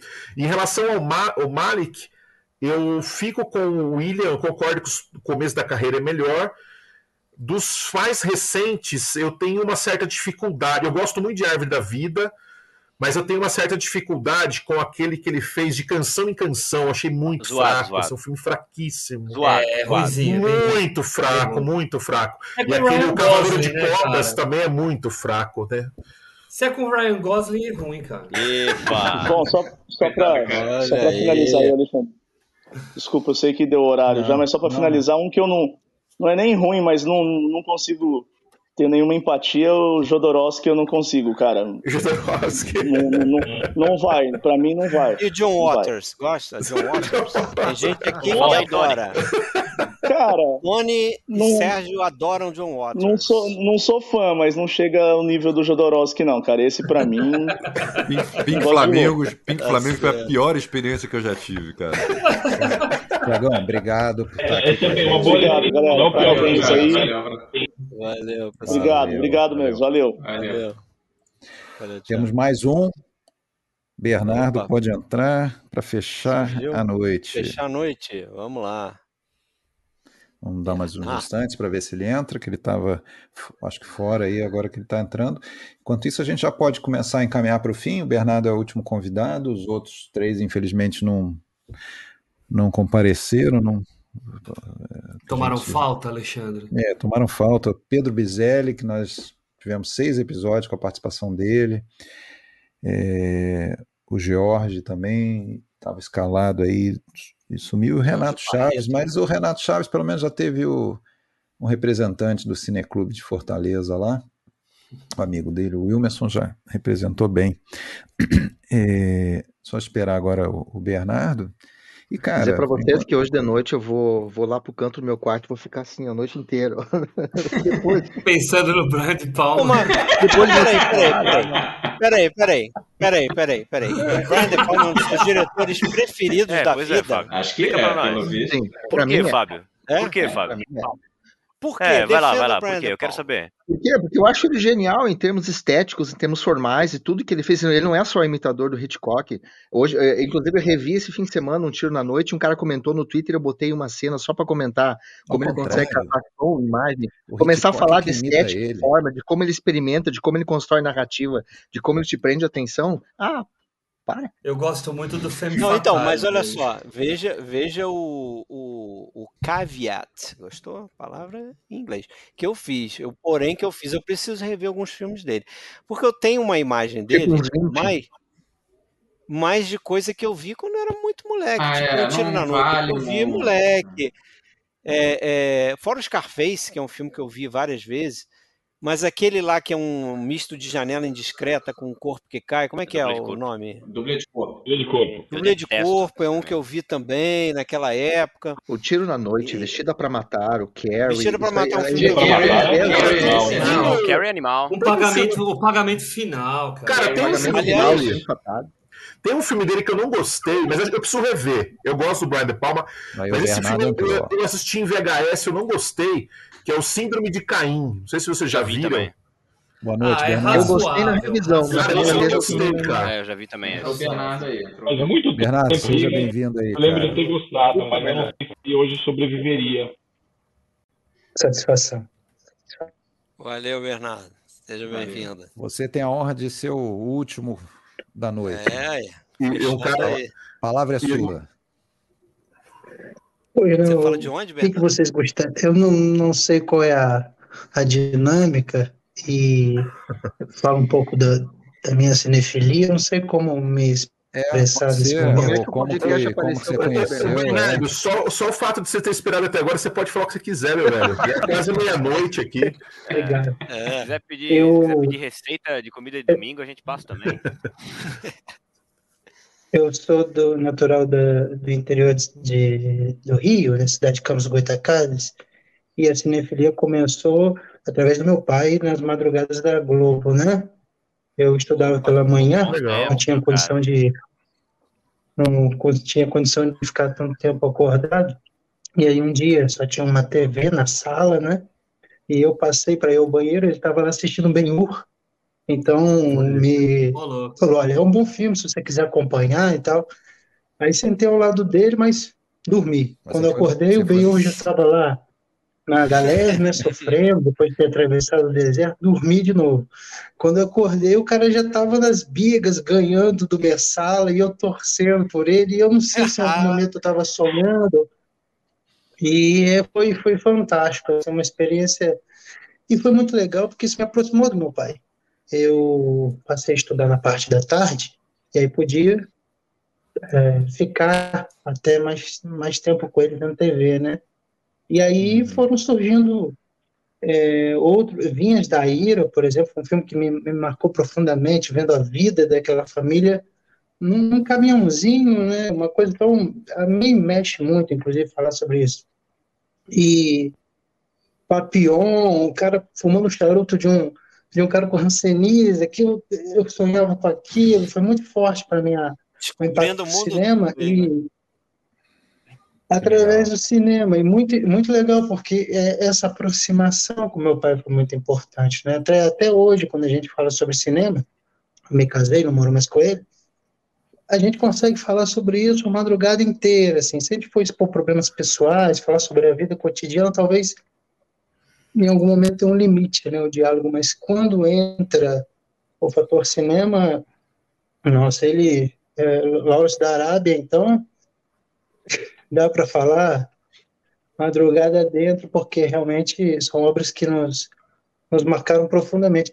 E também, por meio dele, eu comecei a conhecer os filmes B, né? Já fugindo da temática dos filmes clássicos, mas esse mundo foi se abrindo para mim de uma maneira muito, muito bonita e poética. E é claro que através do cinema, isso te leva aos livros, ou uma peça teatral que, que fez com que aquilo de alguma maneira se tornasse uma obra cinematográfica. E aos 18 anos, por parte da minha mãe, eu ganhei uma, um cartão da Biblioteca Municipal daqui, que é a, o Palácio da Cultura, e aí comecei a conhecer as obras que futuramente eu vinha a rever na forma do, de cinema. Por exemplo, Papillon, primeiro eu li o livro, né? Acho que é Henri Charrier, não me lembro o nome dele perfeitamente. Isso mesmo. É isso Mas mesmo. depois eu assisti ao filme. Então essa, essa é a minha a minha história e até hoje é mar, muito marcante porque através do meu pai eu consigo, através dos filmes eu consigo dialogar muito bem com meu pai. E esse e ano passado conheci por um acaso o podcast de vocês e apresentei o meu pai que ficou maravilhado e a gente em silêncio fala através de vocês escutando os podcasts pelo bom, pelo um agregador qualquer de áudio, né? Então, É, isso bacana. eu sou muito grato a vocês por isso para mim é muito é muito importante. Eu fiquei muito feliz de ouvir nas palavras do William quando ele Opa. traz a música para dentro do, do cinema. Então, visualizar a Obrigado, paixão que ele tem, por exemplo, pelos Beatles, né? Por Opa! nada. Eu que agradeço. Vocês me acrescentaram muito enquanto pessoa e trouxeram uma relação familiar Legal. muito mais leve, sabe? É muito importante para mim fico aguardando durante a semana ansiosamente para tê-los. É, uma companhia, né? Foi muito bonito para mim, para meu pai que minha mãe faleceu, meu pai ficou bastante só e por meio dessas a gente escuta um tema e vai caçar, vai para ver junto, sabe? Um filme bem bonito mesmo. Em geral, os fins de semana eu passo com ele, é, é muito legal. Eu só tenho a agradecer a vocês. Beleza. Que Belo depoimento depoimento aí. bonito? Isso. Vai encerrar com chave de ouro, hein? Obrigado, amigo. Bacana. Muito legal. Que a gente Eu continue junto aí na paixão valeu. filmes. Vamos fazer um episódio do Bar- Vamos fazer um episódio Vocês são muito importantes para mim. Muito obrigado. Não, e é bacana você Obrigado. falar isso, é, que assim, as- não sei vocês, mas às vezes a gente faz esses programas, eu faço também de esporte citando o passado, né? Às vezes a gente tem uma certa impressão de estar falando sozinho, né? Não sei se vocês passam por isso. Tipo assim, quase ninguém está me ouvindo, tô falando para dois ou três, não tô conseguindo chegar a alguém, né? E ter um retorno tipo esse do Bernardo é, é, é foda. Ah, sensacional, cara. Esse, esse Sensacional. depoimento É do tudo que a Bernardo. gente quer, eu de sou- certa forma. Eu, eu sou um cara, eu sou um cara, eu trabalho em televisão, mas eu sou um cara de rádio. Eu fui forjado no rádio, meu pai trabalhava em rádio. E esse depoimento do Bernardo eh, me remete muito à relação do ouvinte com o rádio, cara. E o podcast nada mais é do que rádio, né, cara? Então, é, a, a companhia que o rádio faz às pessoas, né, a, a intimidade que o ouvinte passa a ter com, com o radialista, é, o Bernardo traduziu aqui nesse depoimento. Legal demais, Bernardo. É isso aí. Bernardo me lembrou a história também do, do Rogério. Lembra do Rogério? Le- Rogério, sim. Rogério Lemes, né? Lemes, de São Paulo. Não sei se ele É, está aí assistindo, mas é, o Rogério ele sempre escutava com a mãe, né? E inclusive ele sempre comentava com a gente: ah, a mãe fala, chama vocês os garotos que comentam os filmes.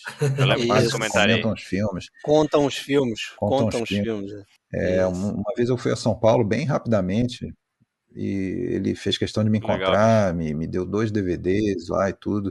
E depois disso ele até contou pra gente que a mãe dele faleceu, né? E, enfim, e a gente sentiu isso, né? Como se fosse alguém da. É, tá ali, ó.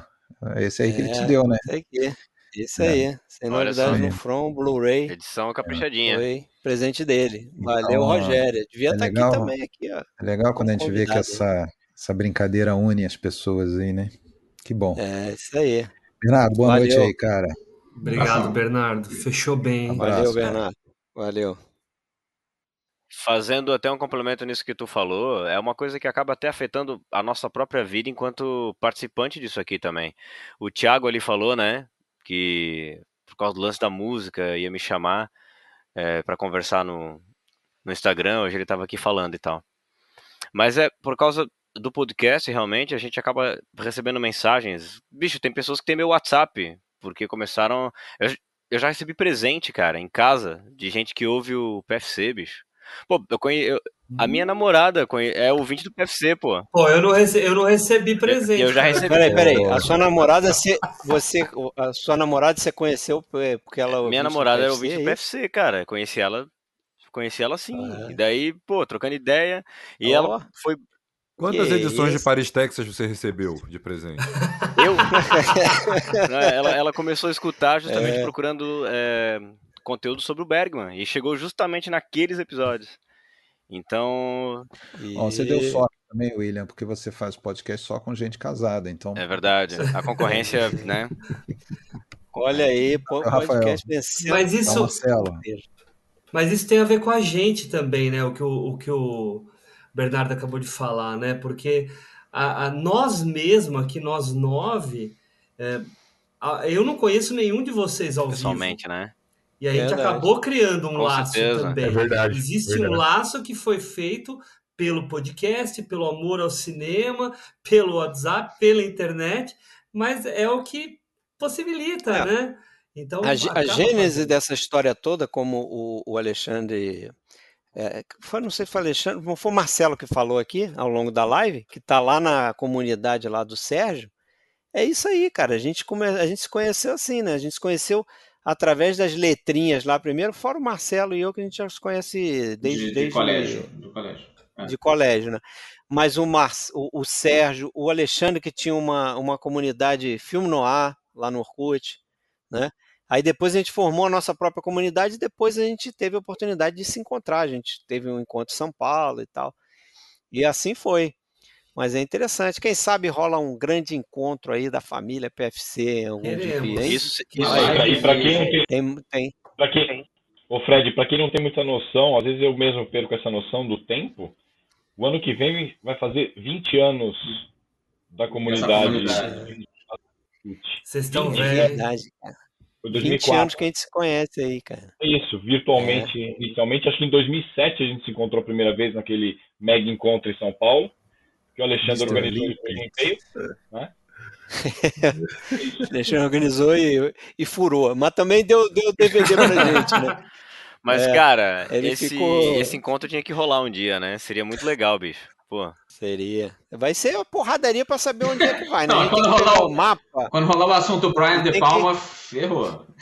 É, gente- Eu, eu já ofereci aqui a, a casa para ser a exibição do filme.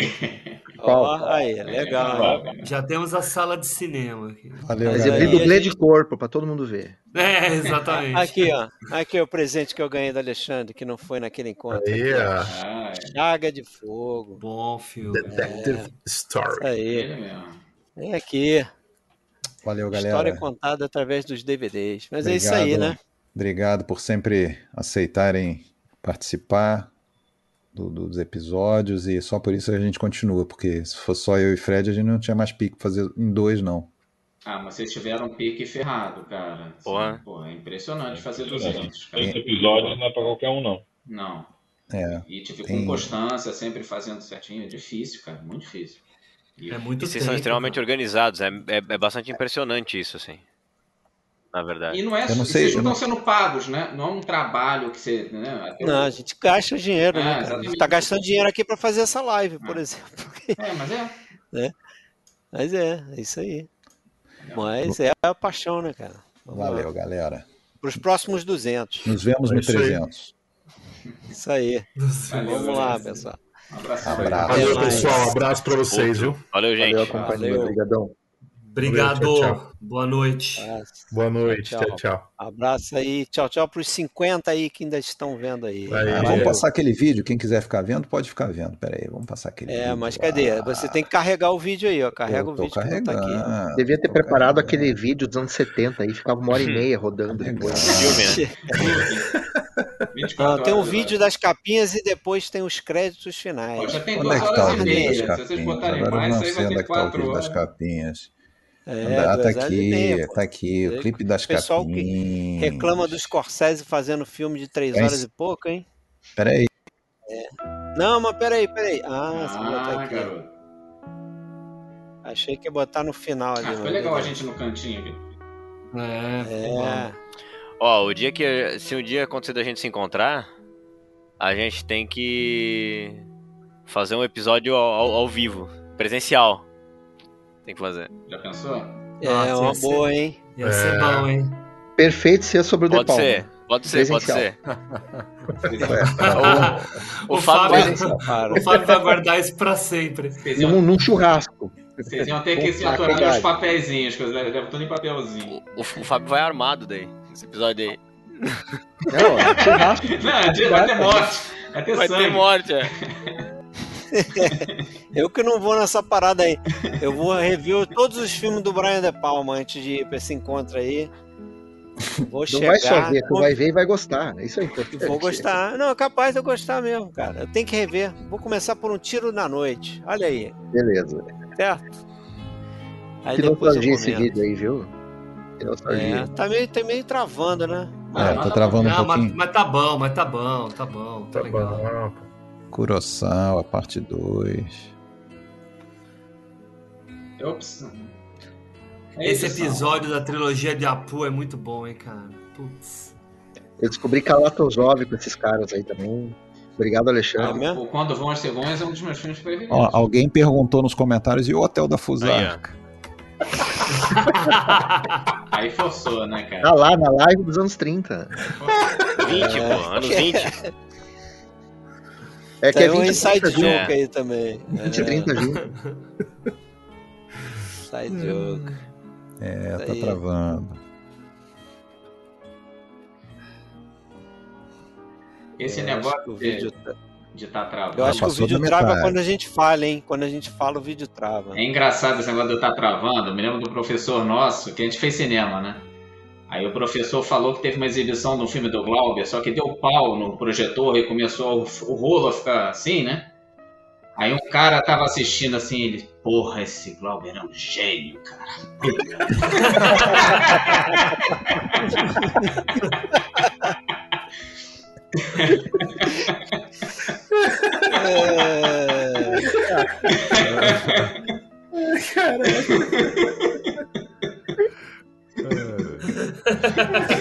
Muito bom. É... Sensacional. Porra, quem é que fez filmografia inteira do Jack Becker? Ninguém. Opa, ninguém, mano. Naruto. É, Kalatozov, cara. Kalatozov, eu lembro da- quando a gente foi fazer, a gente não encontrava nada do É Kalatozov. difícil achar material. Podcast Pô, é- não tem, esquece. Só o em próprio russo, Bergman, talvez, cara, é um negócio difícil de achar. Não sei se alguém fez, não. A filmografia inteira que nem a gente fez, porra. É. Eu, encer- eu, eu, eu que montei, esse vídeo vai encerrar com um card. Um card que, às vezes, quando a gente está publicando na- no Insta e no Face. E aí eu queria lembrar aqui o cara que criou esses cards aí, por conta própria, sem a gente encomendar, ele é publicitário, que é o Ângelo Pila. Ele estava para vir hoje, mas teve um imprevisto. Então estou pelo menos citando aí, ele é gaúcho. E ele preparou aqueles cards que vocês já devem ter visto no Face ou no, com os- alguns slogans, que foi tudo bolado por ele, ali, os slogans, né? E hoje eu tô, vocês vão ver daqui a pouco aí encerrando. Já tá chegando no fim, 193. Eu acho que o vídeo trava quando a gente fala, cara. Se é alguma coisa do StreamYard, né? Porque no, no lado, quando a gente usa nos outros, não dá esse problema, não. Não, essa é a edição do Glauber. Glauber é um gênio, pô. Genial, Aí, Fred. Genial, Alexandre. Muito bom, muito bom mesmo. Cadê o card? Praticamente um É, jump cut nessa travou. montagem. Travou geral. Mas ficou Travou, legal. Deu, deu travou uma bem na ideia. hora do card. Aê, Aê, olha aí. tudo preto no branco, até os filmes coloridos. Ó, Valeu, galera. Agora vamos lá. encerrando a transmissão. Obrigado a quem acompanhou. Abraço!